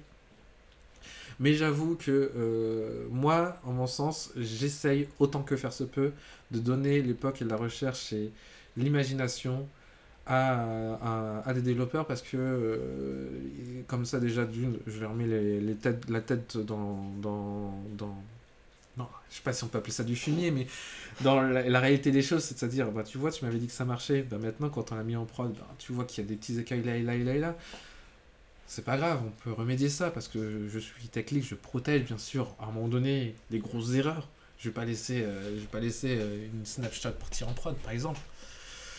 Il y a des. hum, Ça me fait penser qu'une fois on a livré une version qui en fait était Snapchat. Ouais, ouais, ça c'est vu ça. Mais euh, ça, on le dit pas. non, on l'a fait, on l'a fait. Et c'était parce que euh, vous connaissez les problématiques de. La prod n'est pas pareil que la pré-prod. Enfin bref. Ça, ce sont des aléas. Et par contre, on laisse pas passer des, des versions, des, des versions de librairie qu'on ne maîtrise pas Snapshot partir en prod. Et ça, c'est sûr que ça reste plus compliqué. Voilà, ça c'est un grand pendant. Je sais pas si tu as l'occasion, euh, Maxime t'a dit toucher régulièrement euh, sur ta mission actuelle. Euh, tu avais commencé sur la nouvelle mission là en Sur ma nouvelle mission, enfin, j'ai vu euh, comment travailler les tech leads. Ouais, Euh, donc, en fait, ça rejoint un petit peu ton, ton point de vue, mais pas complètement. Surtout sur le fait d'assigner les tâches. ouais, Euh, Là-bas, le, enfin, le- leur vision, c'était chacun choisit sa tâche. ouais, Et euh, peu importe euh, ce que tu choisis, euh, c'est pas le tech lead qui t'assigne des tâches. ouais, donc, tu es libre de choisir ce qui n'est affecté à personne. ouais, tu te l'affectes, etc. Après, lui, il est toujours là pour te défendre, enfin, aussi t'aider et t'accompagner Ouais. s'il faut, et euh, te défendre auprès des, des du, du Du métier, PO, euh, du ouais, PO, ouais. etc. euh, et il, il garde cette vision globale de, de tous les devs pour Mhm. dire, bah voilà, on avance comme ça. Et c'est un peu le porte-parole, en fait, de, de tous les développeurs euh, de l'équipe. Bah ouais, et là, il y a mon PO qui m'avait, à un moment donné, quand on avait le temps, euh, assigné à- au suivi de, de, au suivi de missions techniques euh, auprès de, des différents développeurs. C'était cool parce que là, on avait, je- j'essaie vraiment de creuser avec eux individuellement qu'est-ce que tu veux faire dans cette Ouais. mission? Dis-moi, donne-moi un nom. Euh, il m'a sorti euh, un nom de Dragon Ball Z pour les logs. Ah, j'ai oublié, mais euh, c'est pas ça, non, je sais plus. Euh, Sangoku, je sais pas du tout. Euh, pas là. mais euh, il m'avait sorti ça, c'était une, une, une, une stack pour, euh, pour bien euh, monitorer quelque chose. On l'a pas, on l'a pas fait, mais euh, je trouvais ça intéressant qu'il me sorte des trucs comme ça, quoi. Et, euh, et euh, ils sont toujours là, euh, en tout cas que ce soit des juniors ou même pas forcément des juniors, mais il y a toujours quelqu'un qui va trouver une, un nouveau, une nouvelle stack euh, que moi je vais potasser après de, de mon côté Mhm. et dire oui ou non, c'est compatible ou pas, parce que ça, ça, ça, ça. Et si jamais ça t'intéresse vraiment, fonce-y. J'avoue que euh, je- quand je dis je donne les tâches aux développeurs, euh, c'est plutôt j'influence les, Ouais. les développeurs à dire est-ce que ça, c'est un truc qui t'intéresse? Parce que ça a l'air cool parce que voilà. Et généralement, bah, on dit oui, oui, oui. Parce que un, j'ai un joli sourire ou je sais pas quoi. Euh, mais euh, après, ça dépend si la personne va jusqu'au bout après ou pas. Et voilà. Mais du coup, toi, tu es euh, tech lead, tu es le seul tech lead sur le projet? Ouais, je suis le. Alors, comme on est en pizza team, je suis le tech lead de, la, de, de, de, de, de 4 personnes. Mais du coup, il y a d'autres euh, tech leads et d'autres devs. Oui, autour de chaque, moi. Chaque pizza team, c'est euh, sur le même projet. C'est euh, la même, euh, on va dire, la même, le même business qui est servi à la fin, qui est... Mais c'est pas le même code. Je-.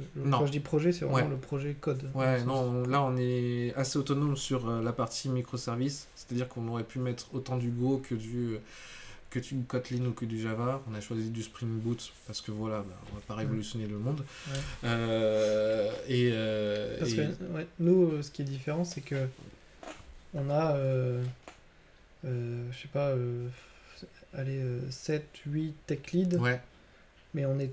Et donc, chacun a, je sais pas, 4, 3, 4 développeurs, ouais. et on est tous sur le même projet, sur le même code. Ça c'était notre Et donc, c'est difficile de dire, dis, euh, bah, on va changer de stack. Ou... Ouais, ouais. Ça c'était le passif qu'on essaie de démanteler, comme je le Ouais, disais. euh, Euh, le monolithe avec les 100 personnes, ouais, on était structuré comme ça aussi. Mais là, comme on a presque, on est en fin de détruire ce monolithe, Euh, on a réussi à s'extraire et bien se diviser et être assez autonome mais assez flexible sur. euh, et c'est Mm. clairement plus pratique à gérer une, une, pizza team que, Ouais, bien sûr. que ça. Surtout pour faire des microservices. Bah, Chacun a son lot de microservices. et- Et c'est ça qui est bien, c'est que du coup on a moins de frustration à se dire ben, on peut faire ce qu'on veut sur notre microservice vu qu'on le but c'est de produire un flux, enfin produire une IHM, produire un flux, produire un service informatique quel qu'il soit. Mm. Et on est libre de la technologie, on réfléchit pas à 100 dessus, on réfléchit juste à 8 quoi. Ouais. Et ça passe. Ça passe. Et normalement, peu importe euh, ton architecture ou comment tu as fait les Ouais. choses, ça doit Ça pas rentre. impacter. Et ça sort, ouais. Ouais. C'est ça le but du microservice. Et bah voilà, ça c'était. euh, J'avais envie de parler un petit peu du tech lead. Je sais que j'enfonce peut-être des portes ouvertes parce que les gens savent ce que c'est, mais je pense qu'on n'a pas tous la même vision du tech leading. Mm. Et euh, il y en a qui trouvent ça comme euh, une opportunité de pouvoir tester plein de choses. Il y en a qui trouvent ça comme une opportunité de construire et d'être en étroite relation avec d'autres équipes pour euh, la construction de ces choses. Et il y en a qui trouvent l'aspect pédagogique intéressant. Euh, moi, c'est un petit peu un mix de- de tout ça, mais c'est surtout la partie accompagnement qui me fait surkiffer. Yes. Il y en a qui constituent juste ça en grade. Ça, je trouve ça bizarre. Parce que moi, j'aime pas du tout me mettre euh, au-dessus d'eux, en tout cas. Je préfère clairement me dire. euh, euh, bah, moi, j'ai envie de développer aussi. Et du coup, euh, toi, autant que moi, toi, tu vas me faire mes PR, et moi, je vais te faire tes PR. euh, Et voilà, et on va essayer de s'améliorer chaque fois, parce que moi aussi, je peux être feignant des fois et faire des oublis, alors j'aimerais bien que tu les regardes. Il n'y a pas que moi qui dois faire des PR. Voilà. D'ailleurs, vendredi, j'ai mis un premier commentaire sur un tech lead. J'étais plutôt content. J'imagine que ça, ça doit être cool de faire ça. une certaine, euh, Surtout que c'est, enfin, c'était un des mecs euh, qui, en fait, c'était l'ancien tech lead de ma squad Mm. et qui est parti dans une équipe un peu plus transverse et qui gère, euh, ils appellent ça la design authority. Donc, Ouais. euh, c'est eux qui font tous les choix techniques Ouais. de, de la grosse application euh, sur laquelle on travaille. Donc, il connaît un peu tous les sujets, machin, et il, il est très performant, euh, très sympa, très, enfin, c'est, un monstre le mec. Mhm. Et euh, j'ai vu qu'il a mis une PR, je suis allé voir vite fait. Et là, j'ai vu, c'est des erreurs comptes, tu vois. Ouais. Mais du coup, j'ai mis un commentaire. Pour ceux qui euh, doutent de ce que c'est qu'une PR, une PR c'est juste une revue de ce que un développeur a produit, donc là entre autres le tech lead, euh, qu'on peut commenter euh, pour dire euh, j'aurais pas fait ça comme ça. En fait, euh, C'est un, un résumé de tous les changements de code qui Ouais. ont été faits Mhm. par le, le développeur, Ouais. euh, avec uniquement les parties qui ont été modifiées. Ouais. Donc on voit ce qui a été retiré, ce qui a été remplacé, ce qui a été ajouté. Et du coup on peut se focaliser et juge- juger euh, avec bienveillance. Mhm. Ou même moi en ce moment je fais des PR où je mets plein de petits cœurs en disant c'est super ce que tu as fait, c'est génial ce que tu as fait. Parce qu'il y a des choses des fois, enfin les gens disent la PR c'est pour critiquer mais il n'y a pas que ça. Pointer du doigt ce qui est cool c'est bien aussi. Ouais. Et oui, ça, j'aime bien. Ça, Ça, j'aime j'en- bien. J'en vois pas souvent. Bah ouais. Et Je- des fois, il y a aussi des questions de pourquoi t'as fait comme ça. Ouais, Moi, j'hésite pas non plus à dire bah, pourquoi. euh, ouais. pourquoi Là, t'as choisi ça plutôt que ça. là, là, j'y vais plutôt par chat là-dessus. J'aimerais bien comprendre un petit peu euh, cette partie. Ouais, mais des fois j'initialise le truc. Mm. S'il me répond avec un gros pâté, machin, après je. c'est sûr. c'est sûr. Ah voilà. Ça c'était to euh, do whatever le needs to tech be leading. done. Yeah. Let's get on with the job.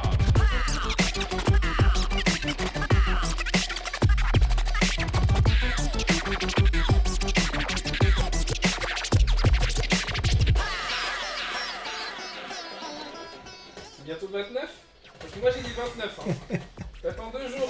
Il y a pas longtemps, on regardait sur le. Tu sais, le, le docs, le forms là qu'on Ouais, ouais. qu'on avait fait Ouais. sur les pronostics. Et euh, on regardait, on disait lui il a perdu, lui il a perdu, lui il a perdu, lui il a perdu. Parce qu'il y en a qui avaient mis euh, bah, là euh, avant aujourd'hui quoi. Ouais. Et euh, même il y en a même qui ont perdu ceux qui ont misé après. Oui. Parce que là ça pourra pas dépasser le 20 juillet. Ah, il y a des gens qui ont dit après Ouais. Ah, c'est chaud quand même. Bah il y en a qui ont mis le 3 août hein, parce que c'était la date du terme. mais Ouais, non. Ils ont pas réfléchi je Non, pense. non, non. Après il y a mon grand-père qui a mis le 3 août mais c'est parce que c'est son anniversaire. Il suffit juste que, que ta femme pense très fort euh, à une date, notamment euh, une date symbolique. une C'est date qu'elle y symbolique. pense. Elle y pense beaucoup. Mais moi je sais que ça va marcher comme ça. hein. Mais ce qui est Enfin, après, je pense pas que ça la bloque, mais hein, elle y pense aussi. C'est que le 30, à partir du 30, ils seront plus considérés comme prématurés. Ah, non, ça c'est sûr. Et ils ont fait des. donc le 29, Ouais, oui, c'est les 29. juste avant, mais... Un peu mais chiant. bon, une journée, je pense que. Bah écoute, ils ont fait serrer les femmes, les, jambes de ma femme euh, deux jours. Parce qu'on était sur une histoire de prématuration aussi. hein. Ah. Et, et donc en gros, euh, pour, euh, pour le numéro 2 là, euh, qui est né le lendemain de mon anniversaire. Très on bonne est- soirée encore. hein. Celle-là, on fera un débrief un jour, c'est sûr, mais Euh, le lendemain de mon anniversaire, du coup. euh, et donc, du coup, le 20, euh, je suis né le 26, il est né le 27, et le 25. la même on- année. Ouais, la même année.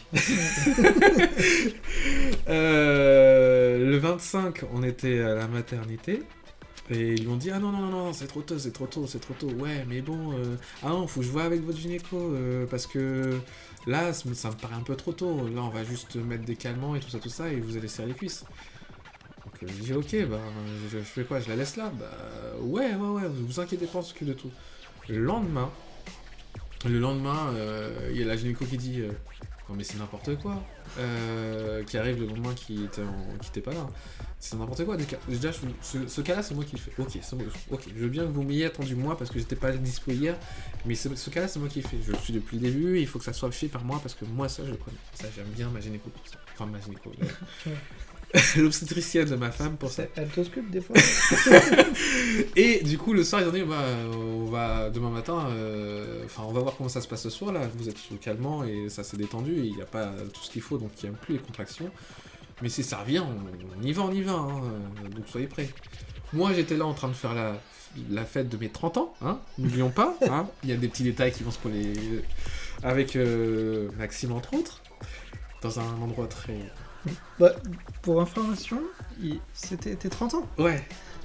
Il avait voulu faire ça en grand, forcément. Ah bah oui, 30 ans. ouais. Donc il avait loué une, un, un- un logement euh, Avec piscine. avec piscine Intérieur. intérieur. Oui. Euh, D'ailleurs, un peu trop à l'intérieur. Euh, Enfin, extérieur, table de ping-pong. Ouais. Enfin bref, super endroit, pas Ouais. trop loin de chez nous, Ouais. tout ça. Puis inviter plein d'amis, et de famille, et pour passer un bon moment, quoi. Ouais, bah oui, c'était le but. Et, ça avait bien euh, commencé. hein. Et donc on a, en fait, grossièrement, on a fêté son anniversaire sans lui Oui, Ouais. oui, oui, oui, oui. et sans sa femme. Il y avait juste son premier qui était là. C'est ça. Mais euh, c'est bien parce que j'avais prévu, on avait prévu, euh, enfin, c'était une, une grossesse à complications, appelée grossesse gravidique, euh, cholestase gravidique, pardon, qui, euh, bon, cherchez donc sur internet si jamais ça vous entend, euh, qui était un peu sensible. Et donc du coup, ben, on s'était dit, Osef, euh, ça nous fait trop stresser, on va passer du bon temps et on fait ses 30 ans. Parce qu'en plus, sachant que, bien sûr, 30 ans, plus... Euh, hmm, t- t- t- t- t- t- 15 ans, je crois, ouais, c'est ça. 15 ans de, de connaissance, de fréquentage avec euh, madame. Ouais. Ouais. Parce que, bien sûr, madame a décidé de m'ouvrir ses bras le jour de mon anniversaire, euh, il y a environ euh, maintenant 16 ans, 17, 16, 17, 16. Peu importe l'âge de mon fils. Euh, et euh, du coup, bah, ce qui donne quoi? Ce qui donne lieu à mes 30 ans la veille de la naissance de mon deuxième. Et ce qui donne quelque chose de, de très intéressant au point de vue du stress. Et donc j'ai pris traiteur, euh, traiteur à livrer euh, directement à, à ce beau gîte. Mhm. Beau gîte entre gros guillemets. euh, Ouais. bon, ça se- Bah, beau, c'était beau. Beau, beau, oui. Beau. Euh, très mou- mouvementé après. hein, parce qu'il n'y a pas eu que le- les soucis de la naissance. hein. Bah, du coup, eux, ils ont esquivé euh, le, le, le démon qui était là-bas. Il y a eu, ouais, il y a, il y a eu euh, besoin de. On a presque dû à faire appel à- au Ghostbuster parce qu'en fait, euh, piscine intérieure, certes, mais avec triple dose de chlore. Euh, ce que le. Allez, en résumant simplement, ce que le médecin urgentiste euh, de mon premier à 10 30 km le lendemain nous a dit Ah, bah c'est typiquement une bombe, au poivre qu'on vous a laissé chez vous, euh, monsieur. Donc, euh, ouais, on était aux urgences à 3h du mat pour mon numéro 2, mon numéro 1. parce qu'il n'arrivait plus trop à respirer parce qu'il y avait trop de pleurs dans sa maison. Voilà. En résumé, voilà ce qui s'est passé ce soir-là. Il y a eu, il y a eu un détour aux urgences plus une naissance et le tout s'est passé dans la joie et la bonne humeur. Euh, parce que il y avait tout le monde qui coulait du nez. C'est ça. Euh, le soir, euh, après avoir passé euh, une bonne partie de l'après-midi dans la piscine, Ouais. euh, sur le terrain de baby-foot, euh, il pleuvait quoi. Euh, Moi j'étais en peau à il y avait des euh, mi-temps euh, de le mouchage. attends, attends. attends.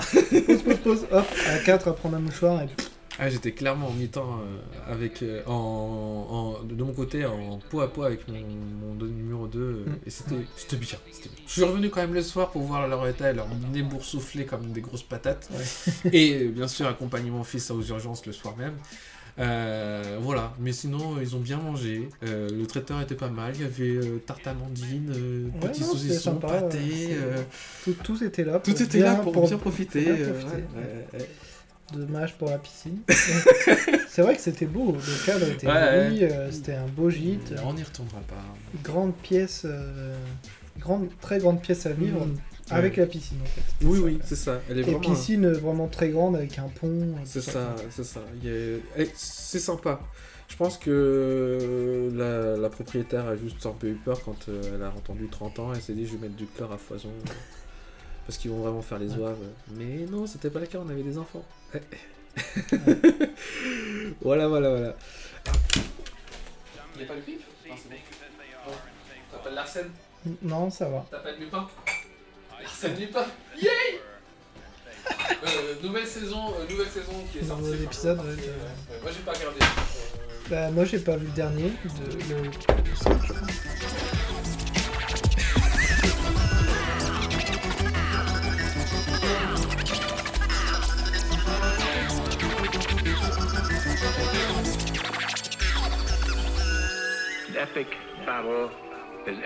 T'es chaud?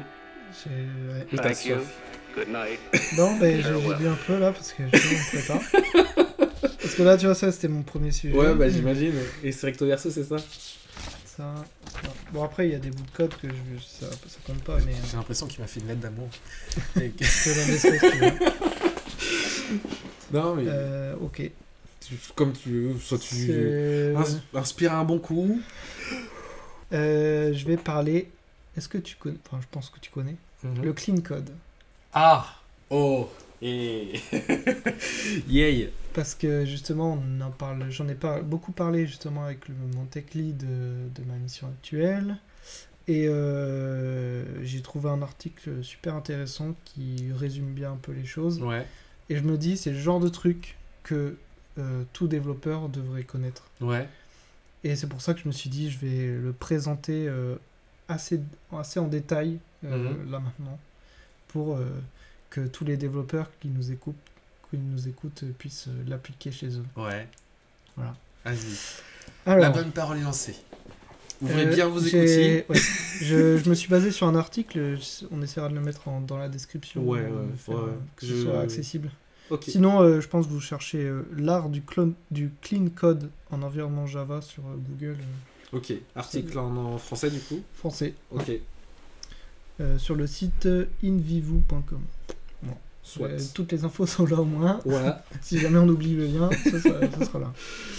Alors, avant de, de- de rentrer dans le détail, on va s'intéresser pourquoi faire du clean code, quel est l'intérêt? Un peu comme nettoyer sa maison. Ouais, c'est ça.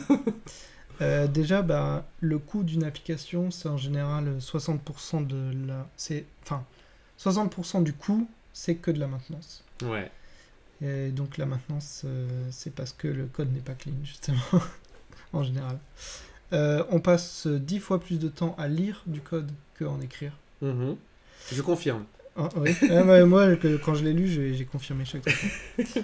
Euh, ça permet de s'adapter plus facilement aux changements. C'est beaucoup plus facilement testable aussi. Oui. Et c'est beaucoup plus motivant pour les développeurs. Oui. Moi, je l'ai vécu là euh, un petit peu euh, à en faire et en, à en lire. Et euh, c'est vrai que c'est très agréable de voir du beau code.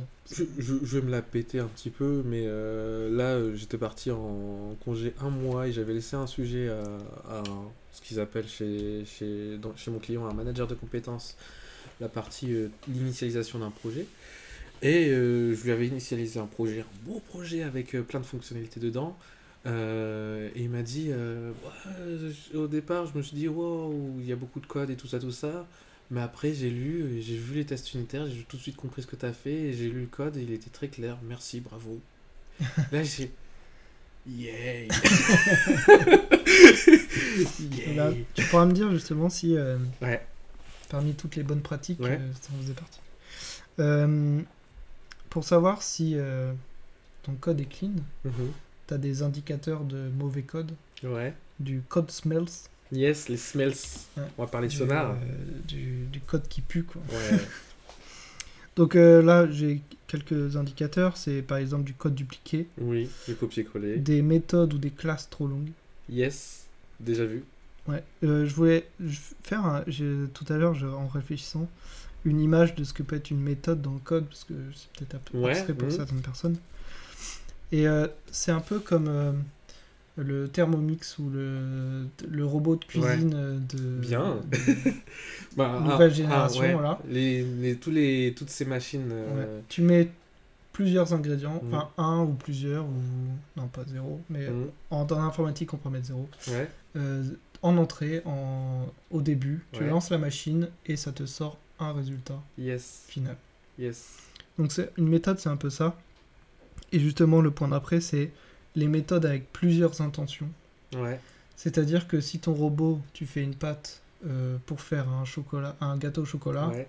il faut pas qu'en même temps ça vérifie ton taux de beurre, que le, Ouais. le gras du beurre il fasse euh, 50% ou pas. C'est ça. Il y a, y a un truc euh, facile là-dessus, sur les différents robots que j'ai là, je l'ai regardé tout à l'heure. Euh, les programmes, il y a certains programmes, surtout sur euh, le. Je sais plus comment ça s'appelle, euh, machine euh, Thermomix. Ma- mais- Magimix ou- Mais je sais plus. ouais. Euh, mais je t'aime bien, mais t'es une cocotte minute euh, finalement. Et euh, il y, a un pro... il y a certains programmes qui sont à destination de plusieurs cuissons, que ça soit du rôti, la soupe ou, ou, euh, ou, euh, des pâtes. Je sais pas comment ça marche, mais en fait c'est juste euh, parce que derrière ils ont programmé quoi? Ils ont programmé une association de la température, la vitesse de mixage et le temps. Et Ouais. comme les trois variables sont les mêmes pour le même, le même programme fait euh, délivre la même, euh, le- enfin le même programme dé- délivre trois façons d'usage différents. J'aime Ouais. pas trop ça. J'aime pas trop ça d'un point de vue ergonomique. Bah là, c'est plus une question de gain de temps, de raccourci, je pense. Oui, bien sûr. Mais t'as P1, P2, P3 sur des machines comme ça. Ah ouais. Euh, bah, je crois des- généralement sur des machines comme ça, hein, mais euh, là où je rebondis sur, sur du, du code, des fois tu as la fonction qui dit qui est nommée par ses arguments, qui dit euh, euh, transfor- trans- transformation de ABC en DEF. C'est nul. Euh, C'est nul parce que d'un point de vue métier, on sait pas pourquoi on a mis ABC, et on sait pas pourquoi on a mis DEF, on veut DEF en sortie. Euh, L'intérêt, c'est que moi, je mets certes cette méthode-là, en termes de clean code, mais je crée une méthode qui s'appelle autrement, qui appelle cette méthode-là. Ouais. Genre, par exemple, je vais avoir une méthode rôti de porc qui va appeler cette méthode transformer ABC en DEF. Ouais. C'est tout, c'est tout ce qu'il y a dedans. Et je trouve ça beaucoup plus lisible pour la personne parce qu'elle sait pourquoi j'ai créé cette méthode, même si ça fait trois lignes de code en plus, Mm. c'est-à-dire euh, le, Ah le ouais. nom de la méthode, accolade ouvrante, l'appel de la méthode, accolade fermante. Ouais. Mais je trouve ça, ça c'est important pour moi Mm. euh, d'avoir ce genre de On va notion en parler après. ouais. Donc, euh, donc je disais méthode avec plusieurs intentions. Donc une méthode, ça doit faire ce qu'elle dit, ce qu'elle Mm. décrit. Ouais. Euh, les méthodes avec trop de paramètres aussi. Ouais. C'est que souvent il y a un problème et qu'il faut euh, la découper. Euh, les noms non parlants. Oui. Voilà. Les magic numbers. Alors, non en parlant, donner un exemple hein, pour ceux qui en Ouais. ont jamais vu. TMP n'est pas parlant. Toto, Toto n'est pas parlant. Test n'est pas parlant. Une chaîne qui s'appelle chaîne, une chaîne de caractères qui s'appelle chaîne de caractères, Ou STR. ou STR. on sait qu'il y a du texte qu'on va mettre dedans, donc on sait que c'est du caractère. Je, je, je sais pas à qui, je, pas à qui je vais encore démontrer ça, mais non, ça ne sert pas Ouais, ouais. de un booléen qui s'appelle trou non Euh, Ah ouais. Bah, Voilà. trou, non, tu peux pas parce que c'est un mot réservé, vrai, mais euh, vrai. Tu peux vrai. Voilà. Euh, les magic numbers. alors les Tu- magic numbers Tu sais pas ce que c'est? Alors non j'ai pas la définition là En gros, c'est. Par exemple, tu dois gérer un délai euh, je sais pas, Ah. d'un SMS. Oui. Euh, C'est un truc euh, fixe qui change Ouais, jamais. ouais. Et tu mets un gros 3 euh, en plein milieu de ton code. Ouais. si, je vois. pour 3 jours par exemple, Mhm. tu mets un 3. Et certes, c'est pas performant, mais c'est mieux de créer une variable avec Ouais. un nom parlant et utiliser la variable. On fait un truc qui semblerait très bête euh, en, en code, mais qui est pourtant très utile pour la lisibilité. Euh, par exemple, si on est en train d'écrire un calendrier, un agenda ou quelque chose comme ça, au lieu d'écrire euh, tableau de 7 semaines, au lieu de créer un tableau de 7 semaines pour euh, 7 jours, pardon, tableau de 7 jours pour faire une semaine, on va écrire tableau de NB jours par semaine, nombre de jours par semaine. La constante, nombre de jours par semaine, ça changera jamais, ça sera toujours 7, mais par contre, on va nommer cette constante. Ouais, c'est ça. C'est ça le magic number dans ce que tu dis. Effectivement, c'est très important de dire le 7, il ne sort pas de nulle part. Parce que quand tu Ouais, relis le c'est code, tu vois, euh, tu vois 52 x 7. Pourquoi? Ouais, c'est ça. Pourquoi? Alors que si tu avais nombre, Nombre de, semaines, fois. euh, nombre, nombre de de jours, par semaine, tu comprendrais immédiatement qu'on est en train de compter le nombre de jours dans l'année. Ouais, c'est ça. Voilà. Enfin, c'est pas exactement ça, mais euh, Et d'où l'intérêt des noms parlants Ouais. et d'éviter les le magic magic numbers. number. Et euh, la non-utilisation des constantes. Enfin bref, après Oui. il y en a encore plein d'autres. Donc, J'imagine. J'ai pas tout listé. Je tourne déjà première page. Première page. Donc là, j'ai un peu tous les principes de base. Et c'est marrant parce que euh, j'en ai parlé euh, euh, jeudi soir euh, lorsqu'on a revu Ouais. dans un collègue. Enfin, Ouais. que tu n'étais pas là. Ouais. Et il me par- il m'en a parlé de deux. Et sauf que. Enfin, bref, je vais, je- j'expliquerai quand j'y serai. Donc, il y a. Donc, chaque principe a des noms comme le dry pour don't repeat yourself. Ouais. Donc éviter tout ce qui est duplication, mais aussi euh, des informations inutiles. Euh, Ouais. des fois, c'est trop parlant, noms, des noms trop parlants, ça sert Ouais. à rien. Oui. J'ai des exemples après. J'en ai déjà vu. Euh, Il y a le KISS, Keep, Ouais, it, keep it simple, simple. stupid. Euh, et c'est là que mon ancien collègue il disait qu'ils font du KISS, Ouais. mais par contre ils n'appliquent pas le dry. Donc euh, Mhm. ils font au plus simple et si c'est s'ils Si font un copier-coller, ouais. dupliqué, bah, Ouais, ils cherchent pas à comprendre. Ça, c'est. ouais, c'est- Donc c'est pour ça que je pense qu'il y a un mélange de tout ça, tout ce que je vais décrire Mhm. là, à faire pour que ce soit bien. Alors, Et tu euh, peux pas dire je choisis celui-ci ouais. précisément et euh, je, je, je regarde ça pas les reste un peu comme euh, la philosophie agile. Ce qui est bien, c'est que si tu arrives dans une ça. équipe, ce sont, c'est une stratégie que tu vas t'appliquer. Tu essaies d'avoir des paradigmes. Euh, tu peux pas avoir euh, un code utopique. Ça n'existe Ouais, pas. non. Bon. Sauf si on avait tout le temps du monde et qu'on était, si, enfin, on était bien payé, mais pas cher. Là, on arriverait à faire des trucs un peu euh, foufou. Et, et que le temps était une donnée infinie. Mais non, ça n'est Ouais, pas le cas parce que pour avoir du clean code, il faut des efforts, donc du temps. Et, et donc il faut choisir ses priorités. Et, j'imagine que là-dedans, Ouais. il y en a beaucoup. Ouais, ouais, il y a beaucoup de principes. C'est vrai que tu peux pas toujours tout appliquer, mais c'est euh, l'objectif. Ouais, Euh, donc le key, c'est bah, vraiment euh, aller à l'essentiel, le faire le plus simple possible. ouais. Ensuite, il y a Yagni. You ain't gonna need it. Tu n'en auras pas besoin. Ah, ça c'est un de mes flaws. J'ai vraiment une euh, due à certaines doses d'anxiété. Non, peu, peu importe. Certaines doses de projection dans le futur. Je vis pas à l'instant présent. Moi, dans- Ouais. quand je code, je vis dans le futur. Je code pour le futur. Et j'ai tendance à factoriser, à laisser des ouvertures à la factorisation, à la modularité. euh, et Mais ça encore, ça va. Là, euh, dans, dans les exemples qu'il citait dans, dans- sur l'article, c'était ne pas développer des fonctionnalités bonus ouais. qui sont pas décrites dans le besoin en fait. Mhm. Euh, parce que la plupart du temps, ça va te prendre plus de temps. Ouais. C'est su- sujet à des erreurs. Euh, c'est pas prévu dans la roadmap, Mhm. donc ça ne va pas être testé. Mhm. Et euh, ça va coûter sûrement cher. Ouais. Et donc, euh, ils disent que c'est préférable de faire du refactoring de code Mhm. de là où tu passes ou que ce que tu fais, plutôt que de, De prévoir des choses qui. euh, de- de- même de faire des choses qui ne sont pas prévues. Ouais. C'est surtout ça. Prévoir Alors- encore, je pense, c'est accepta- acceptable. Faire des ouvertures, euh, essayer de faire ça générique. Mais euh, ça, c'est un, ouais. ça, c'est un détail qui est très, très, très, très, très dur à voir, euh, notamment avec le PO, donc Product Owner, généralement celui qui commandite son produit. Euh, il dit Je veux une machine qui fait le café. Ok, cool. Mais attention, des fois, je voudrais pouvoir faire du thé. Et là, tu commences à te poser des questions. Ok, il a dit qu'il voulait faire du café, euh, mais peut-être qu'à plus tard, il va faire du thé. Donc, du coup, tu es en train de te projeter en disant à chaque fois que je code, il faut que je puisse changer le code pour qu'il puisse faire du thé plus tard. C'est super dur. Ouais. Mais là, le, le- le truc, là, le, le Yagni, c'est il faut pas que tu fasses, que tu permettes de faire de, un Irish Coffee. D'accord, d'accord. Ok, c'est pas se dire on va pas se projeter sur un truc qu'on a. Voilà, c'est ça. D'accord. C'est peut-être que plus tard, il va faire du thé, et Mhm. dans ce cas-là, peut-être que sur un sprint, tu vas faire que le café et laisser Ouais. l'ouverture pour le, Pour le thé, que tu feras peut-être Ouais. après, que après tu t'arranges avec lui. Mhm. Mais sur le sprint 1, tu vas pas dire je fais Et le café, ouais, le thé et, et- le Irish Coffee.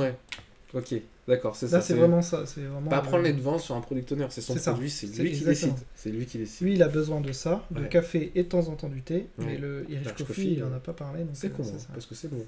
oui, c'est vrai. Donc voilà. Et ensuite, euh, là, ça s'appelle le solide. Et en fait, c'est un concentré de 5 pratiques. Donc le S pour Single Responsibility. Yes. Donc c'est ce que je parlais un peu tout à l'heure avec euh, les méthodes avec une seule intention. Ouais. Euh, limiter le nombre de lignes par méthode, bon, ça Ouais. c'est connu. Mais ils disent entre 5 et 10. C'est vraiment très petit, je trouve. Ouais, c'est petit, et je pense que c'est vraiment relatif à, euh, à ce que tu es censé faire dedans. euh, Oui, oui, oui. euh, Après, Après, je sais si que tu découpes vraiment beaucoup, ouais, mais après tu vas avoir beaucoup de méthodes. Enfin, C'est ça. je sais pas, je pense que je pense c'est un peu petit. Euh, moi, j'aurais tablé plus sur 30, Ouais. 50 vraiment grand max. Que ça rentre dans ton scroll. Dans un. Je vais en parler après. Ah. Et bah justement, c'est pour une classe. Une classe, tu dois pas scroller dans une classe. Une classe d'objets, oui. Ouais, voilà. Une, classe classe, d'objets, oui. Une classe de service, je suis pas forcément d'accord. Ouais, non, c'est compliqué. Euh, ouais, donc tu vois, c'est pour ça que c'est un peu relatif et c'est à s'adapter, je pense, Hmm. euh, à chacun. Et euh, moi, euh, là, sur ma mission actuelle, euh, j'ai trouvé des méthodes.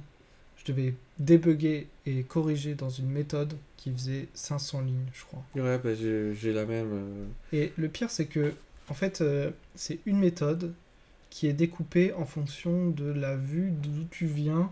Oh, je connais Et ça. donc, tu as un if. If, je viens de cette vue, Ouais. je fais ça. Else, else if, je fais ça. On avait un fil d'Ariane un jour qui a. Qui, qui là, c'est même pas un fil d'Ariane. hein, Ouais. Mais. euh, Donc euh, voilà, j'ai pleuré. Euh, moi j'ai le souci, euh, bon je travaille, je travaille actuellement sur un outil de 15 ans d'âge et c'est un outil assez commercial dans, le retail qui sert pour faire des ventes. Il faut savoir que les règles de, vente de choses, je ne vais pas détailler plus en détail ce que je fais, mais évoluent selon les lois, selon les envies des commerciaux et tout ça, tout ça. Et ben ce genre de... C'est fou parce qu'on est quasiment dans l'archéologie et c'est vrai que des fois quand on code on Oui. voit l'archéologie, on voit les différentes couches. Ah là, c'était l'époque des soldes. Ah ouais, les soldes de 2020. Vous savez, là on voit le Covid là. on pourrait voir ça. Aujourd'hui, on pourrait voir ça. Ah là, c'était le Noël où il y avait la nouvelle, euh, la nouvelle mode de ça. Et donc du coup, on avait des règles spéciales pour ça. Mais il- on a un abrica- une abrication de conditions à gauche à droite qui sont magnifiquement euh, enfin c'est pas magnifique non c'est horrible qu'on soit clair c'est horrible mais on arrive à dépasser les 500 les 1000 les parfois plus de lignes Ouais, euh, ouais. parce que ben couche à cou- couche après couche développeur après développeur Ouais, demande après demande et euh, toujours le temps pressant euh, on ne Mm. vient jamais refactoriser ce code là et on a plein de conditions qui s'enchaînent C'est ça. mais derrière, le truc, c'est que le client va dire Mais on va pas y toucher parce que ça marche. Si ça marche Ouais, et qu'il y a c'est toutes ça. mes règles, je vais pas y toucher, je vais pas essayer de refactoriser. Et là, c'est Puis on va pas perdre du temps à refaire Ouais. tous les tests. euh, Voilà, dans c'est ça. et là, c'est là qu'on intervient nous en tant que techos en disant On efface tout, on recommence parce que si tu veux que ça coûte moins cher la prochaine fois, Ouais. c'est maintenant ou jamais. Puis au final, tu perds plus de temps à lire, Ouais. comme je disais tout à l'heure, lire, débugger et Oui. analyser. euh, Et dans notre métier, en plus, ce qui peut arriver, c'est que le client, il peut changer euh, d'un- d'une année A à une année B, année B. Donc, le client lègue la fonctionnalité à un autre client, à notre PO. Et là, il se dit, mais pourquoi vous avez fait ça comme ça? Bah, moi, c'est pas moi, c'est l'autre derrière qui a demandé de, de faire cette fonctionnalité et ça. Et c'est là où on en profite généralement pour dire, et si tu me disais ce que tu voulais vraiment, on efface tout et on recommence. et là, ce sont les meilleurs moments parce qu'on arrive à tout effacer, tout recommencer. Ouais, mais euh, c'est compliqué. c'est très rare. c'est rare. c'est très rare, faut avoir une bonne conviction et euh, c'est très compliqué. Ouais, c'est ça. Alors, je reprends le O de solide.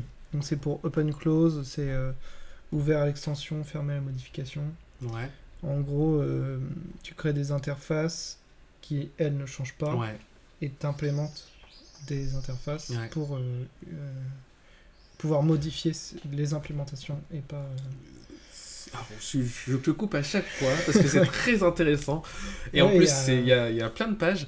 Euh, le problème, je viens juste là-dessus, le problème des interfaces, ce que moi j'essaie toujours d'en mettre pour euh, mes chers développeurs, c'est pour dire la méthode s'appellera comme ça.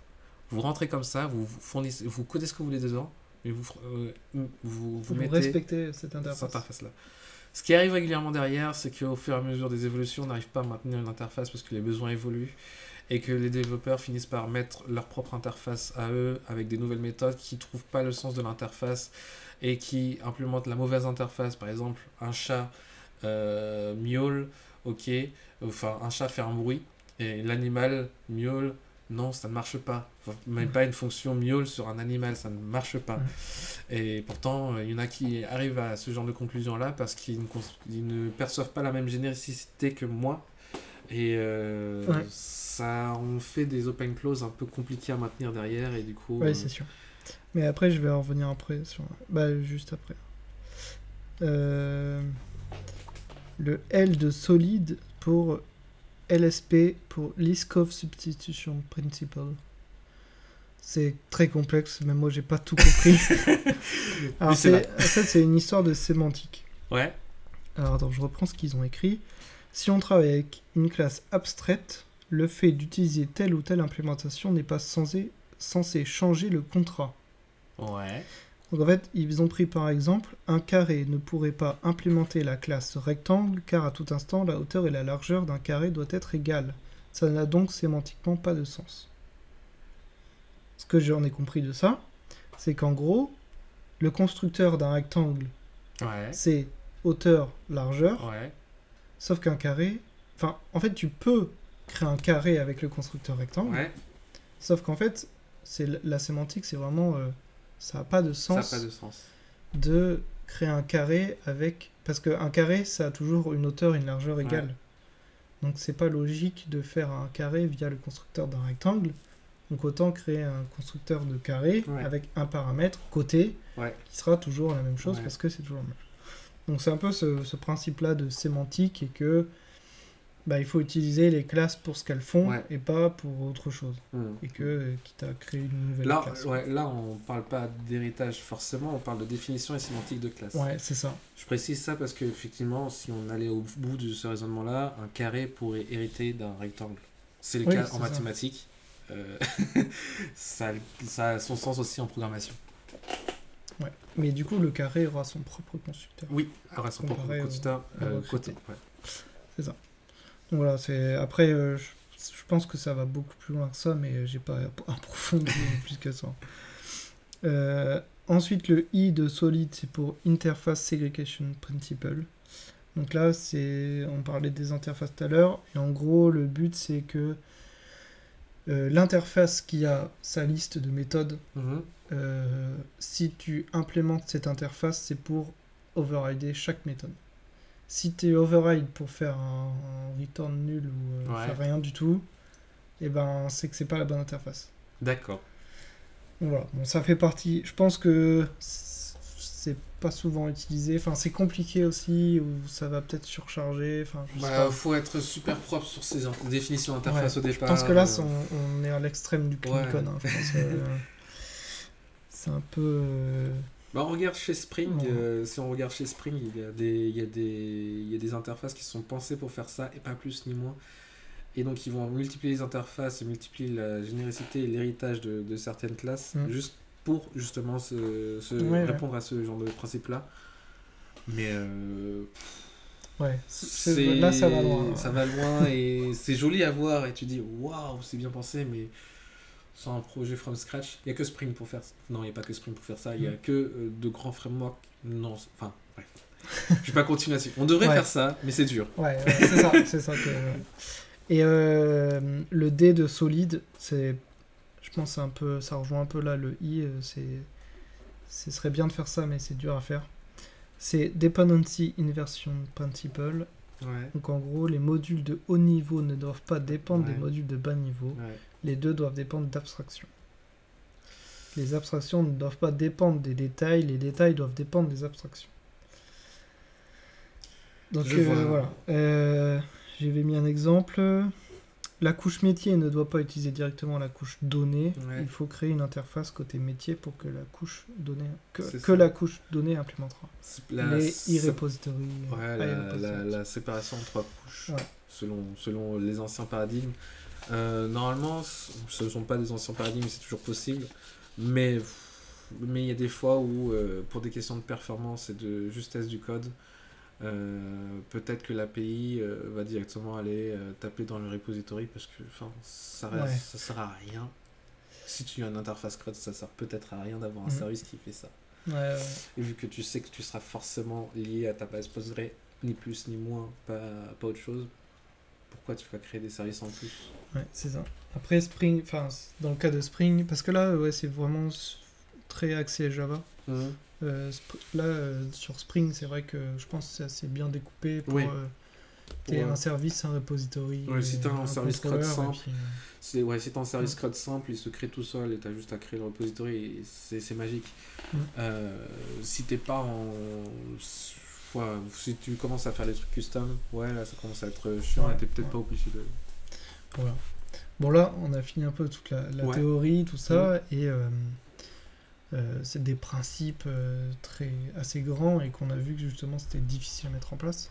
Donc là, j'ai voulu un peu mettre le point sur dans la vie de tous les jours, comment est-ce qu'on peut justement apporter sa, sa contribution de clean code, Ouais. Voilà, des premiers, déjà des trucs que vraiment on peut faire tous les jours et corriger dans des dans des pull requests justement les PR qu'on parlait tout à l'heure. Donc déjà le premier gros truc c'est le nommage. Ouais. Euh, que ce soit de, des variables ou des méthodes. Euh, le principal, c'est que ça doit révéler l'intention Mhm. de, de la variable ou de la méthode. C'est vraiment le truc le plus important. C'est si ta méthode, c'est pour euh, calculer euh, le carré d'un... Mhm. Enfin, le... le, le ouais, si, le, Le carré. de- le carré d'un truc. Ouais. Et ben, c'est euh, calcul carré, quoi. La méthode, ça doit pas s'appeler euh, je fais du vélo. Ouais, il y, a des, il y a des exemples euh, assez parlants de ça. C'est, on, prenons des abscisses et des ordonnées. Si jamais un jour on n'utilise plus les ordonnées et que des abscisses, faut pas laisser euh, la variable ordonnée. On va juste, euh, il faut pas la réutiliser en disant bah, dans ordonnée je mets abscisse. Non non non, faut supprimer la variable ordonnée et, euh, et traiter comme ça. Parce que sinon on se retrouve avec des variables qui ont des valeurs qui n'ont pas de sens logique et euh, bon Et ça fait perdre du temps au ouais, prochain au prochain développeur Ouais. qui va pas comprendre ce qui se passe derrière. Euh, ensuite, toujours dans le nommage, pas besoin de mettre des informations redondantes. Par exemple, créer une classe qui s'appelle user_info, Ouais. euh, en sachant que ton user il va avoir un name, une adresse, tout ça. Ouais. Enfin, il va avoir des infos, donc Ouais. ça sert à rien. Euh, ça rejoint un peu. euh, en fait, le dry, euh, dont Repeat Yourself, là, que je parlais tout à l'heure, c'est pareil. tu vas pas. donc, tu as une classe user, son nom, tu vas le mettre dans un attribut name et pas username. sa, sa ville, tu vas pas l'appeler user city. Ouais. Et, euh, et pareil avec les méthodes, parce que Mhm. comme en général, tu appelles. euh, Enfin, si tu as bien nommé ta variable, ton objet user, il Ouais, va s'appeler user. Et user.getName, ça suffit et t'as pas besoin de mettre Et- .getUsername ou getUserCity. Et ça, c'est super important parce que déjà, au point de vue modularisation, il n'y a pas que des users qui ont des names, il y a aussi des bâtiments, il y a aussi des, plein Ouais. de choses. Donc, tu pourrais, dire, euh, tu pourrais très bien avoir une interface qui s'appelle nameable, quoi, nameable, Nameable. ouais. nameable, et créer des trucs de ça. Bon. Pardon. Euh, et euh, surtout très important aussi parce que ça on le retrouve aussi c'est euh, euh, ce genre d'objet que j'aime pas trop euh, user model user DTO quelle est la différence entre les deux? Ouais, c'est vrai.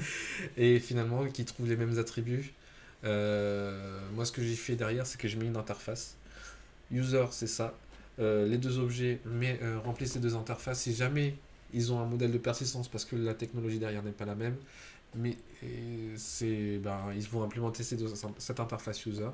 Mais en tout cas, dans mon service, je vais ne traiter que des interfaces user. Là, au Mm. moins, on a, euh, on a une abstraction de quel objet on traite. Parce que sinon, c'est très pénible de devoir dire Ah, je suis en DTO, je suis en DB, je suis en CSV, je suis en machin truc.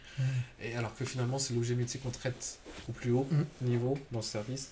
Et ça, j'aime bien euh, me dire bah, on se détache de tout ça. Et Et puis ça permet de garder euh, les mêmes noms de méthodes ouais, pour faire ça, pour, euh, la même chose mais de, de façon Ah, ça c'est clairement arrivé plusieurs fois que sur le DTO, il y a un DTO pour Data Transfer- Transferable en Transferable Object. Peu importe ce que ça veut dire, euh, c'est un type euh, d'objet. Et euh, CSV parce que c'est des séparateurs de champs séparés par virgule, par exemple. Ouais. Je prends ces deux exemples-là. Euh, c'est très agaçant de trouver euh, au-dessus, euh, dans, par exemple dans, dans, dans la vue web, sur le CSV je m'appelle username et sur le DTO je m'appelle name. Ah ouais, c'est horrible ça. ça c'est exactement le type de truc qu'on peut voir et non, faut pas faire ça. Je- Ça Ouais. me dérange pas que tu me passes euh, une demi-journée à refactoriser ça. N'hésite pas, n'hésite surtout pas. Euh, ensuite, euh, les méthodes, ils doivent être par des verbes, c'est-à-dire get, set, Ouais. create, Ouais. calculate. Euh. Les booléens, que ce soit méthode ou variable, euh, ça doit répondre à la question oui ou non. Ouais. Donc is, are, Has. has. Ouais. euh, Is, euh, is change are Is ah, non, enable. as, as, as children has children je prononce bien le H pour has children ou child et t'as dit quoi? Are, mais are, are completed voilà c'est comme le is ouais. Voilà. Euh, donc même euh, pour des, des variables aussi. Euh, utiliser des mots facilement recherchables. Euh, Hmm. donc éviter les abréviations. ah ok Ça fait partie de ça aussi. Ça j'ai un truc gênant avec ça si par exemple j'ai un hash shield et que je cherche ça dans mon code je remonte tout je remonte tout je voulais chercher l'objet qui avait des enfants alors du coup bah tout en fait c'est chiant à chaque fois que j'ai un enfant je dois faire un traitement où je dois modifier j'ai fait une faute d'orthographe sur child si je cherche ça partout bah, je vais devoir Ouais. taper tout le code et trouver le bon à changer mais euh. Donc voilà, des mots euh, facilement recherchables. Ne pas, enfin, les, les abréviations en général, euh, deux mois après tu les as oubliées. ouais Si c'est un truc euh, spécifique. c'est clair Donc je pense qu'il faut pas avoir peur de mettre des noms Complet. trop grands. Ouais. Et complet. Ouais, j'ai des exemples. Après, euh, euh, bah, nous, dans notre mission là, actuelle, euh, les commentaires ils sont un peu bannis. Ouais. Et euh, le but, c'est que ta- ton nom de variable soit le plus précis possible. Mhm. Si, comme tout à l'heure, on parlait des magic numbers, ouais si c'est un délai pour, pour un rappel de SMS de 3 jours, Mhm. enfin de, de- en jours, c'est de- delay euh, Oh, for, recall- euh, for to- recall. to new SMS Ouais. euh, in day ok avec la précision de, avec la précision aussi du dessus jour. C'est- super important ça parce que ouais, les, les précisions d'unité, ça on oublie Ouais. souvent dans le Et c'est souvent ce que tu mets en commentaire. Et Ouais. les commentaires, ils, ils sont pas rattachés à ta ligne de Bah code. non, quand tu et si quelqu'un vient et il bouge et tout ça, Ouais. et ça peut foutre la merde. Ouais, c'est pas bête, c'est pas bête. C'est Ouais. un truc que je sais pas si je le fais, je pense pas que je le fasse. J'ai- moi, justement, je l'ai appris et je trouve que c'est vachement utile. Ouais. Parce que, ouais, ouais, pour un délai, euh, je dirais delay. Ouais, je- non, je le fais pas. Mais moi, c'est j'ai eu des retours sur mes PR au Eh ben, début et et- maintenant je. C'est très bien. Mais ouais, voilà. Et euh, de bah, éviter les magic numbers, ça j'ai Oui, ça oui. Ensuite, euh, bah, éviter les effets de bord avec euh, ce que je disais tout à l'heure, les single responsibility. Mhm. Donc, euh, essayer vraiment de faire des méthodes les plus simples possibles, Mhm. Qui ont qu'une seule intention. Si ta machine doit faire du café, elle fait du café. Là, c'est un mauvais Ouais. exemple, mais si ton robot de cuisine, euh, tu mets les ingrédients pour faire du de la pâte au chocolat, euh, du au chocolat, Ouais. elle fait pas de la pâte au chocolat et euh, de, De- de la de la vanille. vanille, ou- ouais. je sais pas Ou, quoi. ou- ou- une compote. Ouais, ou, ouais, voilà. Un petit truc en plus qui, euh, qui pourrait être fait euh, à côté ou avant ou après. Donc voilà. C'est pas elle qui met les noisettes. Exact. Et il y a le Early Return Principle. C'est le retour au plus tôt. Qui est, euh, en gros, quand tu as une imbrication de if, Ouais. euh, le retour positif que tu attends, Mhm. il doit être fait à la toute fin. Et en gros, chaque condition qui euh, te dit, bah, si j'ai ça, ça s'arrête, Mhm. il faut le faire avant. Mais alors, ça, c'était un truc euh, où j'ai eu beaucoup d'époques euh, sur, sur, sur ce genre de phrase-là. Euh, la première était il doit y avoir qu'un seul return dans une méthode. Bah là, t'es- c'est mort. Ouais. Et donc, du coup, moi, j'avais commencé comme ça. Enfin, en question de qualité. Et après, je me suis dit, c'est, je suis plus à me dire, j'ai vraiment envie de me parcourir le moins de code possible parce qu'en débugage, Ouais, c'est très chiant. Mm. Euh, et donc, du coup, je mets des if de contrôle au début et je mets des returns. de- euh, je suis content de l'entendre là parce que je mets des returns un peu plus tôt. Et je pensais vraiment là, ça, avant de, principe. de- de ce que tu me dises là, euh, qu'il fallait y avoir qu'un seul return pour la lisibilité du code, pour éviter de savoir qu'on puisse sortir par six moyens différents de la, dans la, de la méthode. Ouais, c'est ça. Bah Moi, là, c'est un peu l'exemple que j'ai là. J'ai bon, j'ai j'ai du code que je pourrais pas vous montrer.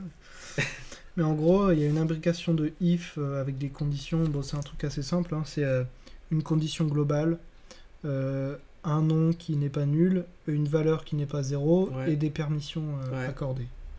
Donc il y a quatre conditions. Et donc là, dans l'exemple faux, c'est euh, si la condition globale est bonne, Ouais. si le nom n'est pas nul, si la valeur est, supérieure, est différente de 0 et qu'on a les permissions, Mhm. On met dans la variable de retour success. Ah, oui. Sinon, on met deny. Sinon, on met bad value. Sinon, on met invalid name. Ouais. Sinon, on met bad condition. Et à la fin, on, ret- on Ouais. renvoie la value.